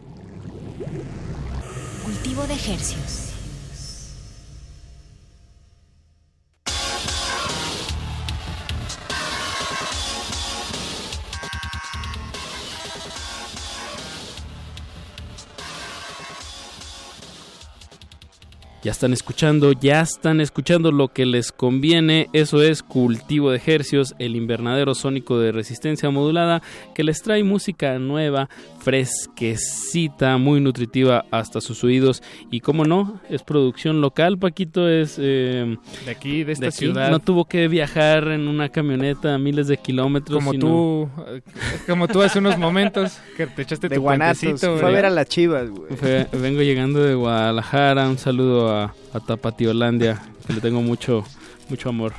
Eh, pero sigamos aquí con The, Plastic Revolu- The Plastics Revolutions, que pues andan de estreno. Y lo que escuchamos fue Teen X, que lo sacaron en diciembre del 2016, como parte de su nuevo material, Seres Extraordinarios. Y- Cuando, cuando hablan de su nuevo material, seres extraordinarios, eh, ¿a, a qué seres se imaginan ustedes? Que, Híjole. Pues las personas. En general, todas las personas. Todos somos, todos nosotros somos seres extraordinarios. No, la verdad, este mucho tiene que ver con el arte, que siempre trabajamos con un amigo nuestro que es diseñador y artista y él creó como toda una serie de personajes para adornar las canciones y el arte. Entonces, no sé, como que ahora cada vez que pienso en seres extraordinarios pienso en esas en sus ilustraciones y en sus en sus monitos que, Como a que partir dibujó. de esas ilustraciones salió un poco el nombre. ¿Y quién es esta persona que les echa la mano? Eh, Julio Derbez. Julio Deber- Ah. Derbez Fernández. No. Julito. ¿Julito? Él, Sí. él- lo conoces. Claro. Sí, sí, Por eso conocemos a Paquito. Por Julito. Sí, por Julio. No, no sabía. Bueno, sí sabía que él había hecho cosas con ustedes, pero no sabía que era la, la mancuerna. El, el séptimo. El séptimo Plastic, Tiene su Exacto. nombre Plastic, de hecho, Plastic Van der Bees. Ah, sí. bien, bien, bien. Porque, ah, todos, todos ustedes tenían. Tienen. te- te- bueno, tal vez antes usaban más. Usaban más sus apodos. eh, Sí, ahí siguen. o sea, son parte de- del internet ahora, Exacto. entonces ya no somos dueños de ellos. Pero por ejemplo, acá Carlos es Charlitzer Van der Bronson. El Bronson. Santiago el es eh, Plastic Good Van Sant. Muchos tocayos. ¿Tú qué eres? Plastic Van der Myron. Van der Myron. Mi alias. No sé, no sé, era una época en la que no... Es que que, ¿sabes como que era la época 10 como de los Paquito, DJs, 10 de los. DJs No, como no, nórdicos. mira, ajá. Todo salió... DJs Ay, no. ya ya les, les vamos a soltar toda la sopa, ya. Échala, échala. Todo salió en, eh, después de un examen de inglés que hablaba de reciclaje y decía Plastics Revolution. Como la Y revolución dijimos, de... estaría Y chido, era la revolución del revolución plástico. de que los estaban hablando. plásticos. Ajá. Algo, algo decía, ya no, nos, no me acuerdo yo de nada de eso. Pero dijimos que estaría padre hacer como un proyecto que fuera como de DJs alemanes Ajá, o holandeses. holandeses. Como, no sé, en esa época estaba Armin Van Buren. Paul Van Dyke. veíamos que Paul toda la música a quienes era mandamos un de- afectuoso saludo. Saludos, Paul. Saludos, Paul. Pero, Pero estaba de moda el, el house y el El techno. y house, nos el que sigue de poquito moda. Bueno, claro, el house O sea, no, sigue- no se Todo muere. era una broma. Entonces fue como, bueno, pues ya nombres plastics. Qué, qué, qué padre, interesante se me hace la facilidad que, que uno tiene para, para armar conceptos cuando, cuando está en la preparatoria. De acuerdo, acuerdo. la, De acuerdo. imaginación Para no tiene unir, límites. unir puntos, hacer líneas sin, sin importar las consecuencias. A mediano y largo plazo. Se seguro no se imaginaban que esto, que lo que empezó en una clase de, de inglés terminaría No. eh, invitándolos a la India. Sí, ¿no? En, en. Radio UNAM, eh, dando una entrevista Sí, exacto. con, Peleándonos unas- con con una las banda celebridades del radio. Había una banda- ajá, llamada The Plastic Revolution. No. Quien ya nos hemos Sí, mandado la mails, S. por cierto. Al final odian, fue como- Son, son mails ya de tono Era como, levantado. bueno, ya el que despegue se queda con el nombre. Que mandamos Bueno, un afectuoso saludo también. Sí, sí, sí. No nos Hello. demanden, por favor. ¿Y ellos, ellos, deporten. ellos qué, qué tocan? ¿Es una buena banda? Como Sí, como Happy Tocan Punk. escrimo. Escrimo, sí, era Escrimo, escrimo. Escrimo, entonces. Yo creo que ya pasó de moda. Es un género que ya Sí. eh, que Sí, que- no está en su punto más alto, No ¿no? es un No, punto no más alto, tuvo sí, su no. momento. Cuando Eh, íbamos en la secundaria. exacto. Igual, más o sí. menos. Qué bueno que lo tuvimos y que, bueno que Sí, también- y que ya estuvo. que ya pasó. ya no quiero ver a mis a mis colegas cortándose las, las muñecas. la Sí, verdad. sí, sí. Tenemos, ¿verdad? Pero bueno, también eh, el proyecto los va a llevar el día de mañana Eso, Apache. al Bien. Pepsi Center, ahí abajo de, o como atrasito, ¿no? Del World Trade Center. Es el mismo abajo, recinto, ¿no? Sí. Ajá, sí. Ahí mismo, en la misma cuadra. la misma cuadra. eh, le van a estar abriendo a Tudor Cinema Club. Eh, pues ya nos dijeron un poco de, de cómo están ahorita ensayando, igual y un poco menos basado como sobre la, la programación de la computadora, sino un poco más libre. Pero ¿qué, qué más qué más pueden antojar para el, este show de, de Mucho mañana? chorus. Más chorus. Increíble chorus, el mejor pedal de chorus, mejor que el que los tra- que el que trae tu. Bueno, chance ni tienen chorus. güey. Pero esos nunca- güeyes. güey. esa- Saludos a los Síntesis análoga, Club, güey. por primera vez en Síntesis vivo. análoga en Ah, vivo, ok, ok. sí. Ah, Síntesis wow. Antes análoga. había computadoras para hacer Para sintetizador ajá. y Pero sí ahora traen ya. un sintecito, Sintecito de de verdad, Fíjate- sí. ya. fíjate que esa Ya es se- una- Se, juntó la vaquita para comprarlo. Esa es una pregunta que Apache suele lanzar cuando se trata de promocionar una presentación en, eh, próxima en vivo con las bandas que nos visitan, pero creo que nunca nadie nos había respondido eh, que- que el- para antojar traen- Sí, van a llevar un Otra vez los equipo en 80, es que si les gustaban los 80. Exacto. Para los que no sepan, el chorus es un, Sí. un efecto de modulación que fue muy característico en los años 80. Excelente Va- va- modulación. Vamos a hacer un, un pequeño corte no comercial y regresamos a Cultivo de Ejercicios. Estamos con The Plastics Revolution. Cultivo de Hercios. Hercios, hercios, hercios, hercios, hercios, hercios, hercios. Resistencia modulada.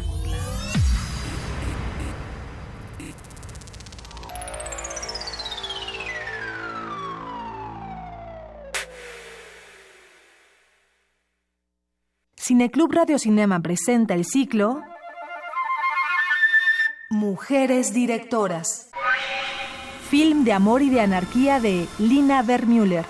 Las Memorias de Antonia de Marlene Gorris. India Song de Marguerite Duras. Olimpia de Leni Riefenstahl. Todos los miércoles de marzo, 18 horas. Sala Julián Carrillo. Adolfo Prieto 133, Colonia del Valle. Entrada libre. Radio UNAM. El Museo Nacional de Antropología abre sus puertas a la exposición Caminos de Luz, Universos Huicholes, que muestra la compleja cosmovisión del pueblo Virraritari, conocido como Huichol, que habita en el occidente de México, en los estados de Jalisco, Nayarit, Durango y Zacatecas. En la exhibición se identifican nueve símbolos, trece deidades y diez episodios míticos fundacionales de esta etnia. El Museo Nacional de Antropología se ubica en Avenida Paseo de la Reforma y Calzada Gandhi, en el bosque de Chapultepec. En la UNAM se escriben historias de éxito. En Fundación UNAM hacemos que estas historias sean posibles, ya que becamos anualmente a más de 68 mil universitarios. Súmate 5340-0904 o en www.funam.mx. Contigo hacemos posible lo imposible. La radio resiste. Resistencia modulada.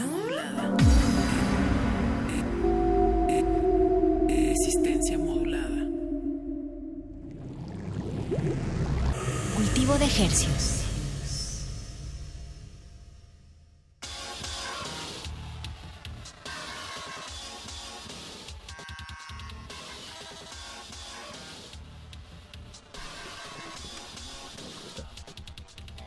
¿Qué tal? Buenas noches, estamos aquí en Cultivo de Ejercios con los Plastic Revolution, Paquito y el Apache Raspi. No, muchas, muchas gracias, Carlos. Buenas noches. No, buenas noches a ustedes. Buenas noches. Buenas noches, Mario. ¿Qué tal? ¿cómo? Santiago. Qué respetuoso. Es el- Álvaro. Es el... Perdón, Apache, creo que nunca te he dicho Álvaro al aire. Está bien, así me Pero llamo. sí, así te llamas. Álvaro Rodríguez, a mucha honra.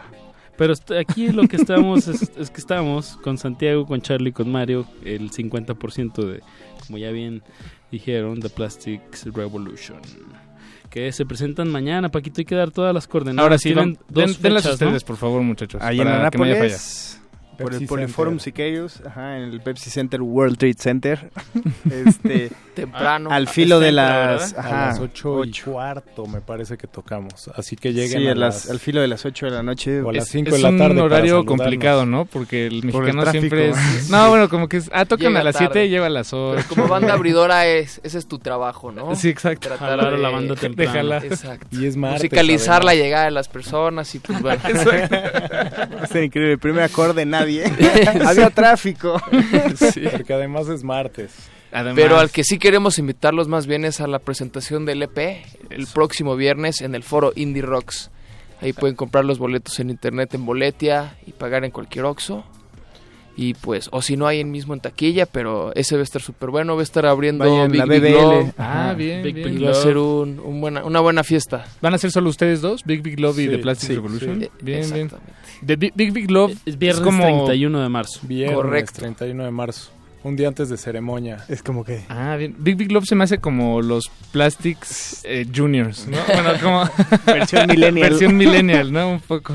Oye, no, son unos... Comparten ahí ciertos... son, son chavos, son chavos, pero está impresionante Son el talento niños. que manejan. Sí, Les robamos sí. su, su juventud. Son muy, muy buenos. Cuélguense de ahí. Que les enseñen a usar Snapchat. Por ejemplo, no- nosotros Las redes, por favor. tenemos tenemos un estudio que se llama Chimichanga Studio, casi ¿De grabación? No, pero nosotros invitamos, sí, de grabación, al- a la Big Big Love a que grabaran y no les dijimos que grabaran algo en específico, nada más que íbamos a hacer un video de ellos y lo íbamos a subir como promo de Chimichanga. Y se echaron un rolón, o sea, de- de- del, del chon se lo Sí, sacaron. excelentes ¿Y está, está, en- está trepado eso Está ahí? trepado ahí en, en el Ya le Facebook pertenece a Internet, los derechos, todo. Internet. Bien, A le Google. pertenece a Internet. Les Google. pertenece a ustedes. Sí, pero son excelentes No, excelentes músicos. músicos, excelentes South perros. Southwest. Sí, sí. perriños, excelentes perriños. Están muy bien. Eso es Hermosas eh, personas. El Personas de 31. luz. Personas de 31 luz de como, marzo. como ustedes, muchachos. Igual Como que tú, tú, también, Paco. Muchas gracias. Todos me, me sonrojan. Y también como, Sí, sí, sí. Como el el chavo. de toques, el chavo. Eh, y los otros tres plastics que no nos pudieron acompañar esta noche, pero que si nos están escuchando, les mandamos un cálido Muchos, abrazo. Charlie Fara, Jules. Allá desde Nueva York. Que se mejore, Jeff Taco. Y bueno, también a nuestro equipo hay que felicitar. Ah, bueno, sí, a José de Jesús Silva en la operación técnica de este programa, cómo no. a Eduardo Luis, el mejor Lalo Luis. conocido como Gordo Luis. Y ¿Qué te gusta más, eh, Lalo Luis o Gordo Luis? Ninguno, Ninguno, obviamente. Sí. Eduardo Luis. Y el no me mires, pero no me toques tampoco. Alberto Betoques. Benítez Betoques. Licenciado. Bien, bien. Pues hay que Pues, cerrar el changarro, sí, Paquito, pero ¿cómo vamos a cerrar cerrar. bien? Bajar Vamos- la cortina ya de metal. un, Ah, un exacto. tema más, Un un, tema último tema. Eh, vamos a escuchar Amor Fantasma, que es un sencillo que está por ahí volando. eh, ningún, ningún, no lo quisieron incluir en ningún álbum, está ahí solito, huerfanito. Sí, no, sacamos dos sencillos en lo que sa- entre el disco pasado y este, eh, Natsuko y esta canción, y pues quedaron como Fueron como una especie de canciones, un momento transición. en el espacio. Lo que Donde ustedes también cuando empezamos a conocer los coros de nuevo, chidos. ¿no? Exacto. Ahí empezaba el chorus y ahora ya nos traumamos. El coro llegó otra vez para quedarse.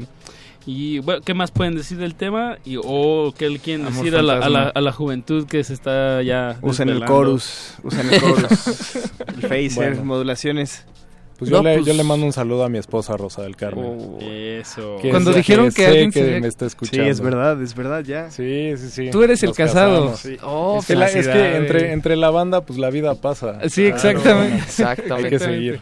Y Mario, bueno, además de estar felizmente casado, cumple años como en una hora. En una Ah, hora. chama- ¿Cumples el 21? Es el 10, sí. También toca, mi, sí. mi mamá Ah, pues el 21. felicidades. Digo, bueno, a ver, ahora todo México lo sabe. Y empieza la primavera, muchachos. Sí, caray. Sí, y tocamos con Tudor Cinema Club. Ah, así no, que va a ser fiesta. regalo. No, ya, ya regalo. se armó.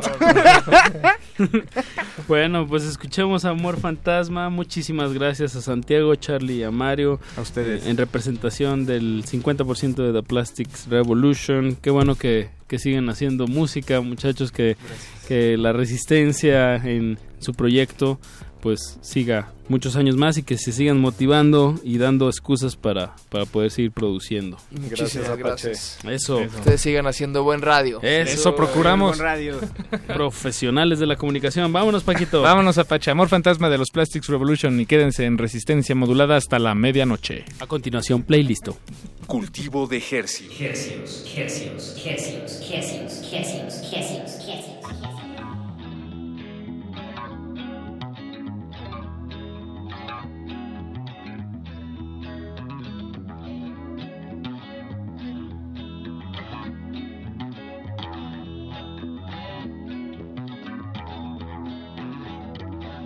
diciendo que preferiste nunca ver. ¿Qué crees? Estás queriendo lo que no existe. experimento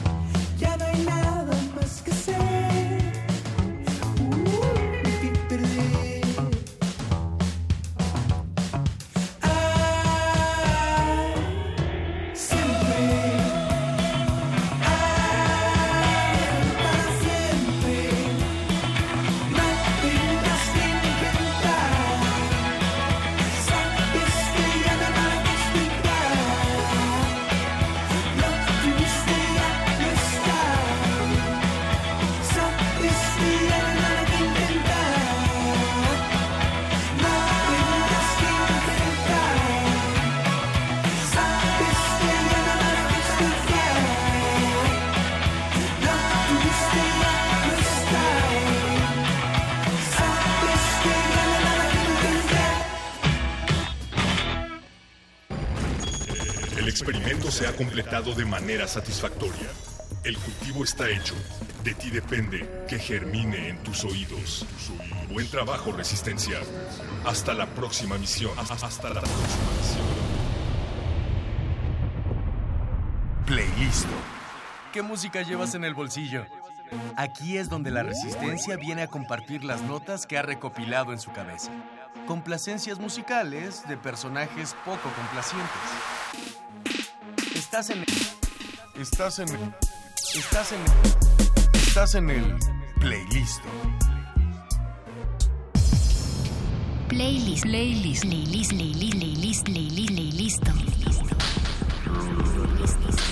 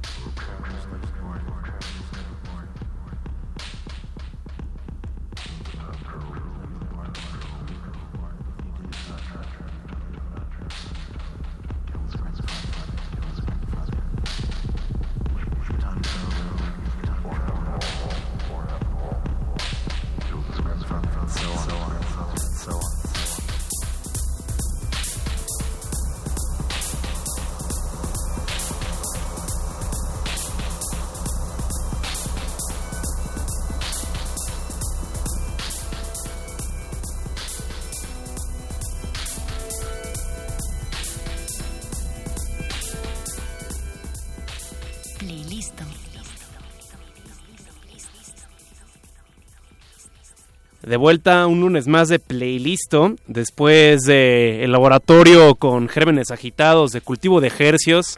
Ahí estuvieron los Plastics de Revolution, Apache por siempre, Paquito de Pablo, los científicos.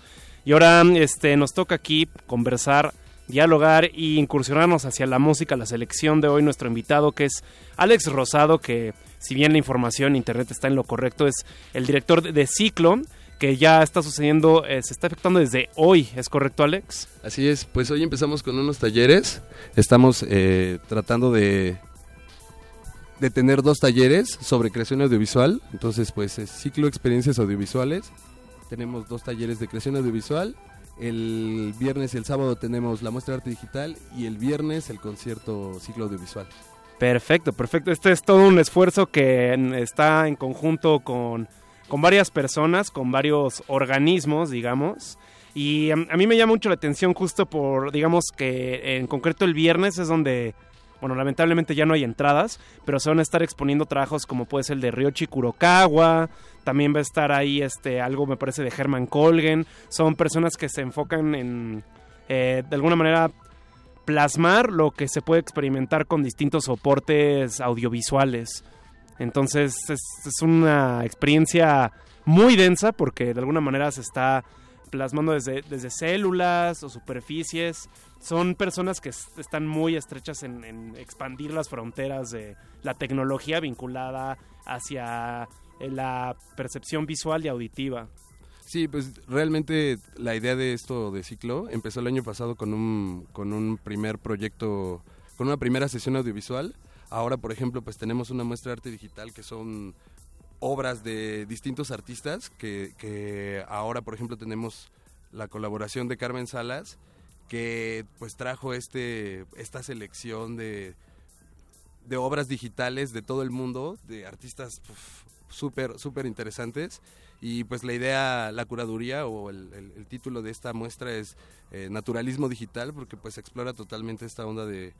mm, el, el entrecruce entre el mundo digital y el mundo natural, ¿no? Vamos a ver este distintas exploraciones de, de esta relación que, que se está desarrollando en estos momentos.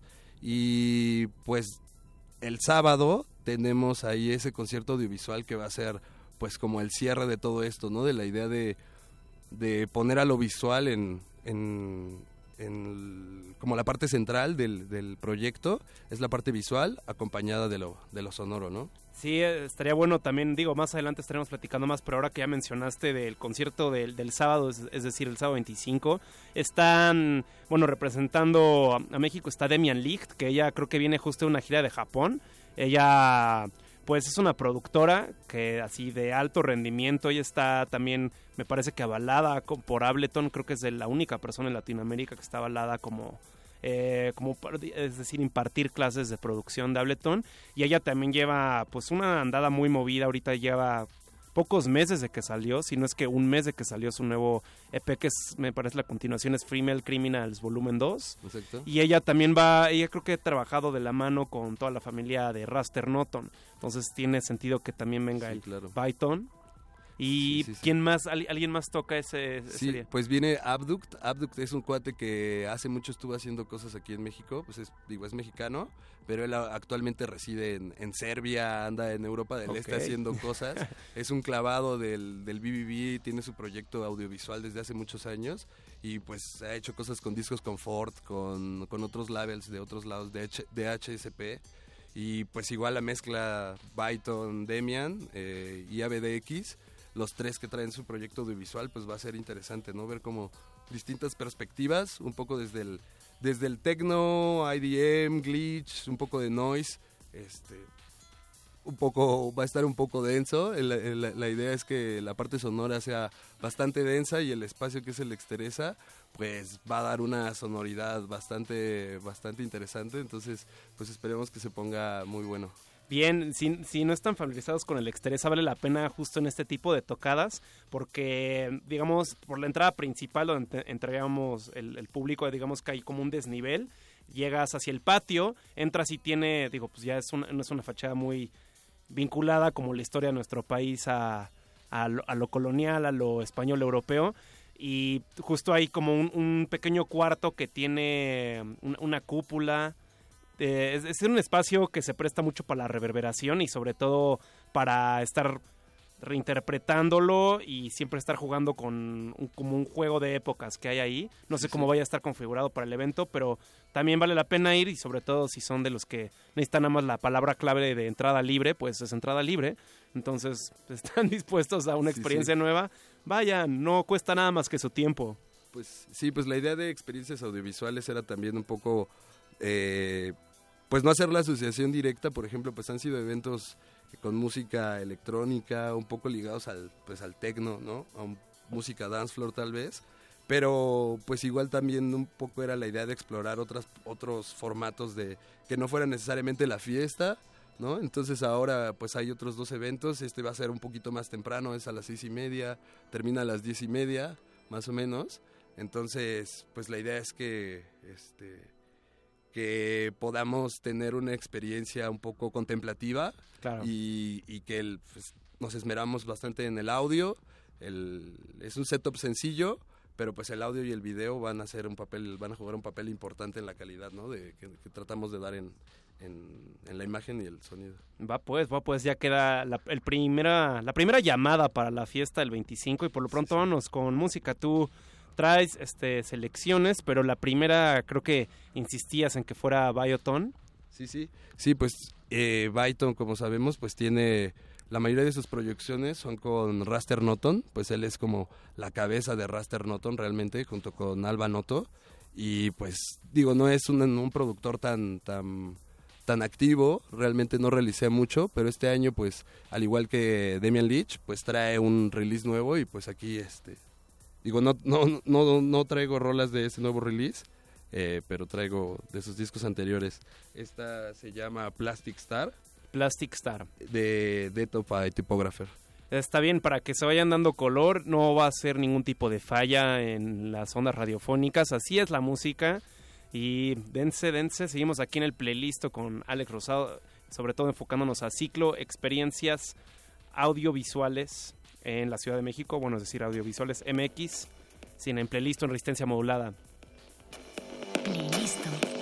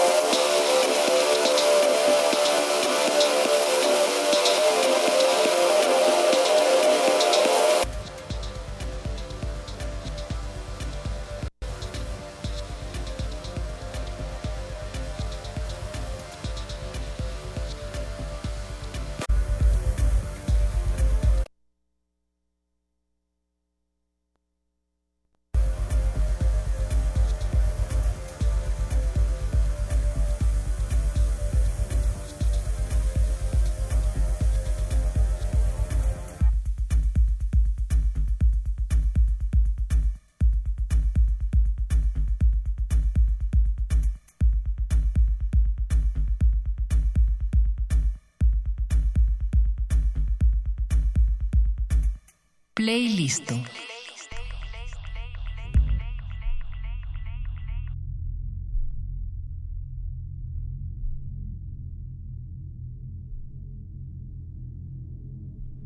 Siguen en playlisto. Lo que acaba de terminar fue una canción de Bayoton, el seudónimo de Olaf Bender, miembro fundamental de la familia Raster Noton.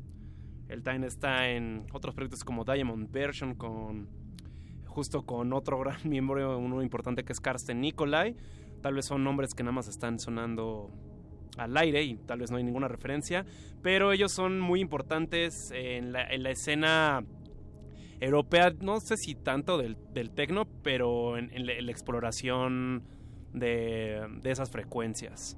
¿Tú cómo lo podrías Sí, pues, pues, tal vez Alex? tal vez como del tecno, pero como del tecno un poco eh, no sé, del Berlín oriental casi casi, ¿no? O sea, de un tecno que viene un poco más del warehouse, que viene de otra de otra época, ¿no? Donde el club creo que realmente no existía tanto, inclusive pues estos cuates, por ejemplo, Byton tiene por ahí en su biografía como una historia más de artista visual, como trae otro viaje y por por como curiosidades artísticas, pues es gente que llega pues que llega a la música y que llega a, esta onda más industrial, ¿no? De, hacer música. Pues, justo ahora que mencionas eso, se pueden dar una idea de cuál es su incursión hacia no solo la música, sino el arte visitando la página de Raster Noton. Porque justo el, el- el diseño gráfico, las referencias, los desde el diseño web, los hipervínculos, toda la información, todas las, es decir, los caminos que te dan a ti como usuario para acceder, te dan una idea muy clárica, muy, muy, muy clara de que la imagen prevalece. Es más una cuestión visual que coincide con el sonido. Sí, pues creo que ellos tienen muy claro, ¿no? Como esta gente que, que vivió como estos, esta transición como política, social y que quedaron muy marcados, pues obviamente tienen muy claro lo que quieren hacer y de alguna manera este minimalismo que muestran, pues es, creo que es eso, ¿no? Es como eh, una forma de, de expresar lo mínimo, eh, lo, lo más específico que quieren mostrar, ¿no? No sé, como... El mínimo máximo sin Sí. perder nada de tiempo. Sí, sí, o sea, no, no, hay, no hay por qué poner cosas extras y si esa es la información necesaria, ¿no? Un poco también el, el taller que va a dar Byton el jueves y el viernes es un poco como este, esta charla, taller acerca de su trabajo como creador audiovisual y un poco como el, pues como la cabeza de Raster Noto, ¿no? Que él pues tiene influencia tanto en el label, en la parte musical, como en la parte del diseño, como en pues como en la dinámica un poco que lleva el label, pues él, él es este, junto con, eh, con Carsten, pues es el que lleva esa, esa dinámica, ¿no? Digamos, música de personas con trajes y corbata negra sin pelusa y nudos básicos. Simple, y no sí, sé sí. por qué, pero tal vez tiene un poco de sentido. Y sí, bueno, si nos acaban de sintonizar hace unos momentos, estamos con Alex Rosado, él es el, director de Ciclo, Experiencias Audiovisuales MX, que a partir de hoy inicia, pero en realidad todavía hay cancha para los talleres que acabas de mencionar ahorita, que sería el 23 de marzo, el jueves 23 de marzo. Y vale la pena, sobre todo por el personaje que estás diciendo ahorita.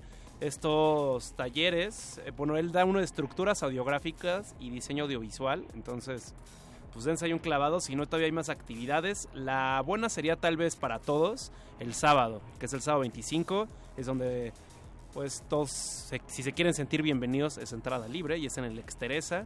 Hay tres actos y justo vamos en el siguiente bloque musical con uno de estos artistas que es Demian Licht. Ella es mexicana y bien mencionamos hace rato que en realidad eh, pues tiene muy poco tiempo su segundo release, su segundo EP que se llama Female Criminals Volumen 2, es decir, la continuidad del primero.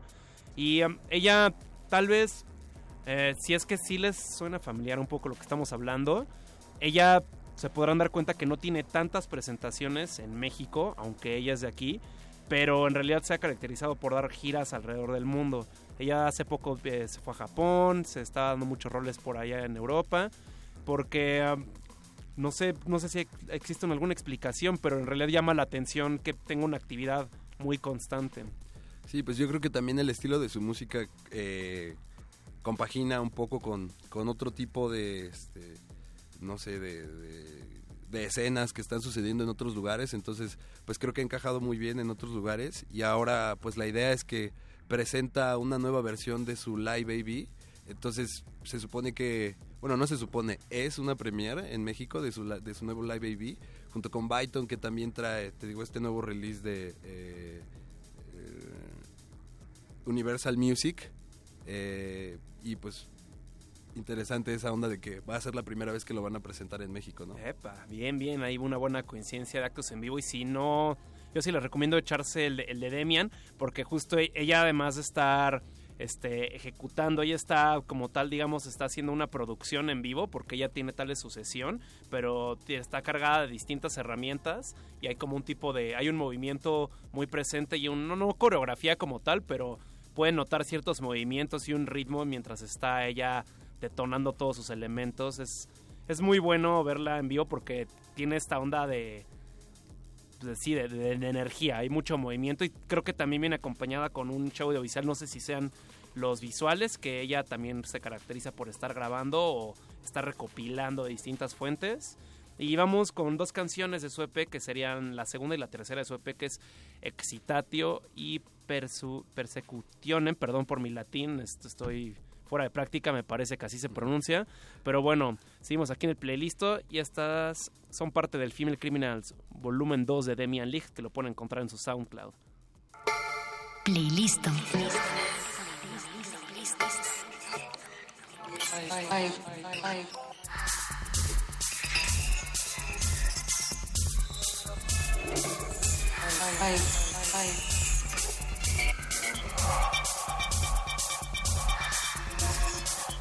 Bye.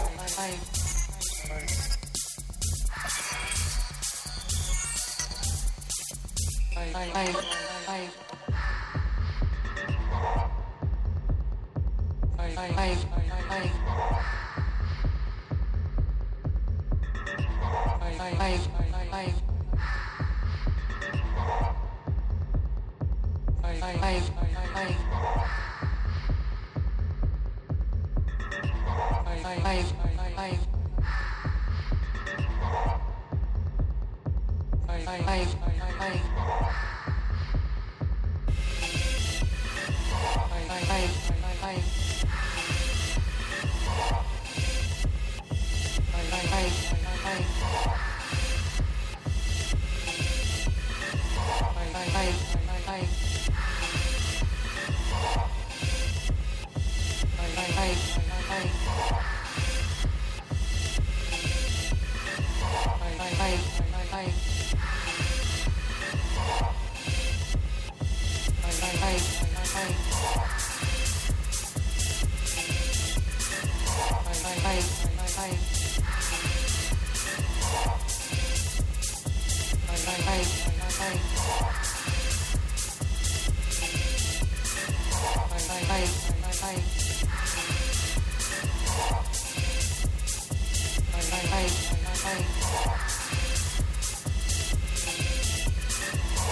Bye.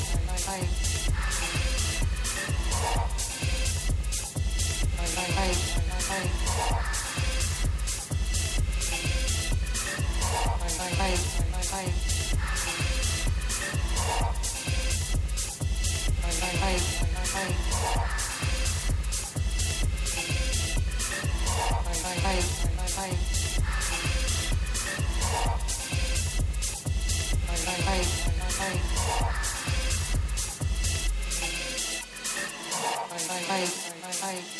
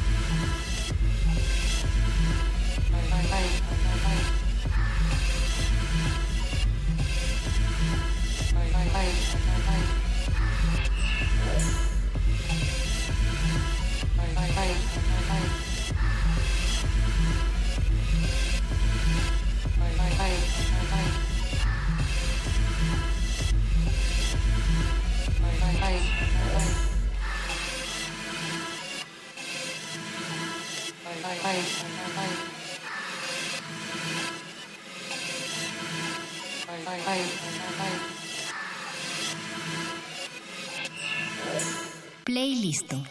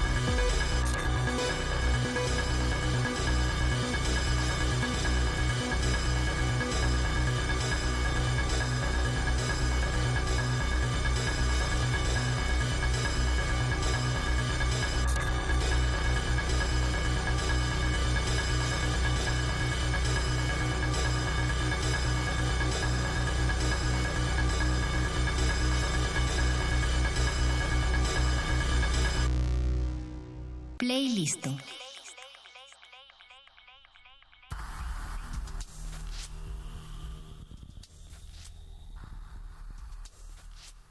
Siguen en el playlist. Esto no fue ninguna señal de alarma ni ninguna bacteria se escapó del laboratorio de cultivo de ejercios.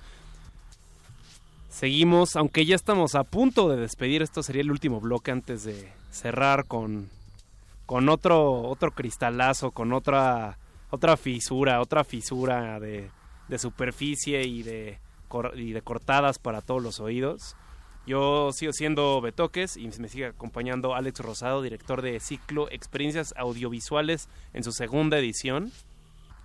Estoy en lo correcto, Sí, ¿verdad? No la estoy segunda- mintiendo. La Ah, ok. segunda edición y pues bueno, igual ahora eh, tenemos las actividades el viernes y el sábado. Tenemos un boleto que queríamos regalar también para el viernes. Ah, para la resistencia, venga. Sí, pues digo, estaría chido que la persona que esté interesada pues eh, pues nos envíe un mensaje si quieres y pues que, que nos diga que quiere ir, ¿no? Creo que es... Un mensaje a sus redes que sería en Facebook ciclo.audiovisual. Sí, un ciclo.audiovisual, Twitter ciclo eh, y Instagram ciclo eh. Perfecto, entonces para el viernes, es decir, viernes 24. Viernes 24 a las 7 de la noche vamos a tener la muestra en el Centro de Cultura Digital.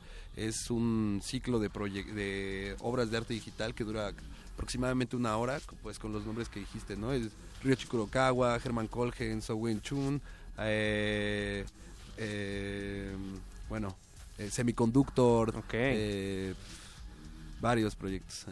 Va, va, no, hay, hay mucho de qué repartir, hay mucho y sobre todo le recordamos que ahora sí que el- ya el cierre, la clausura sería el sábado 25 en el Exteresa.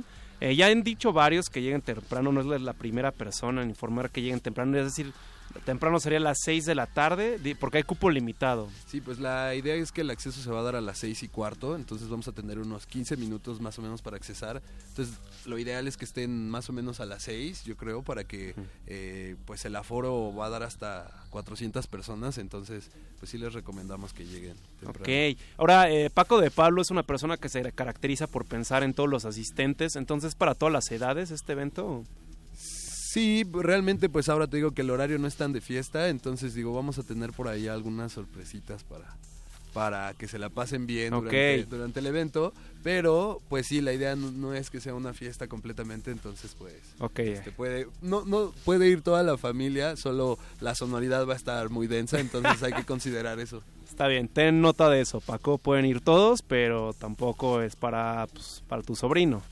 Es, bueno, sí puede ser para tu sobrino, en realidad es muy es... atascado igual y sí. Va, va, va, va pues, va pues. Y a medida que vamos cerrando el playlist, no sé si quieras agregar algo más, al- algo que se nos está escapando, además de darse clavado en las redes, por supuesto. Sí, pues nada, que estén muy atentos. Igual vamos a intentar este regalar algunos otros boletos de aquí al viernes. Entonces, pues ha sido un poco complicado porque son muy pocos lugares. Entonces intentaremos dejar algunos para, para los últimos momentos, para que también este la gente tenga todavía oportunidad de aquí a- al viernes para asistir a la muestra de arte digital. Y pues el sábado hay algunos que han asegurado lugar este que hemos dado algunos accesos. Entonces pues hemos nos hemos esmerado no y esperemos que, que la gente entre y, y se entere un poco de lo que estamos intentando hacer porque no nada más son los eventos sino pues tratar de que de que se conozca el trabajo visual y audiovisual de de muchas personas que están haciendo cosas en México y pues en otros lugares, ¿no? Va, va pues, pues dicho eso, buena vibra y que les sea lindo la semana. Nos despedimos con una canción más, no sin antes agradecer a José Jesús Silva en la operación, a Francisco de Pablo en las señales, en la suerte, en las palabras, en las galletas, Apache o Raspi, la voz que no se escucha a estas horas pero está más que presente y sobre todo el mayor agradecimiento es para ustedes, para la audiencia, lo que hace que tenga sentido la radio y hasta mañana seguimos resistiendo a partir de las 9 aquí por Radio UNAM 96.1 del cuadrante radiofónico. ¿Con qué nos despedimos, Alex? Nos despedimos con una rola de Diamond Version, que es el otro proyecto de Byton con Alba Noto. Esto se llama Technology at the at the speed of Life. Wow, tecnología a la velocidad de la luz. Perfecto. De la, de la vida, perdón, siempre confundo esa palabra. Pero bueno, gracias por todo. Nos vemos, Alex. Super, gracias. Playlist.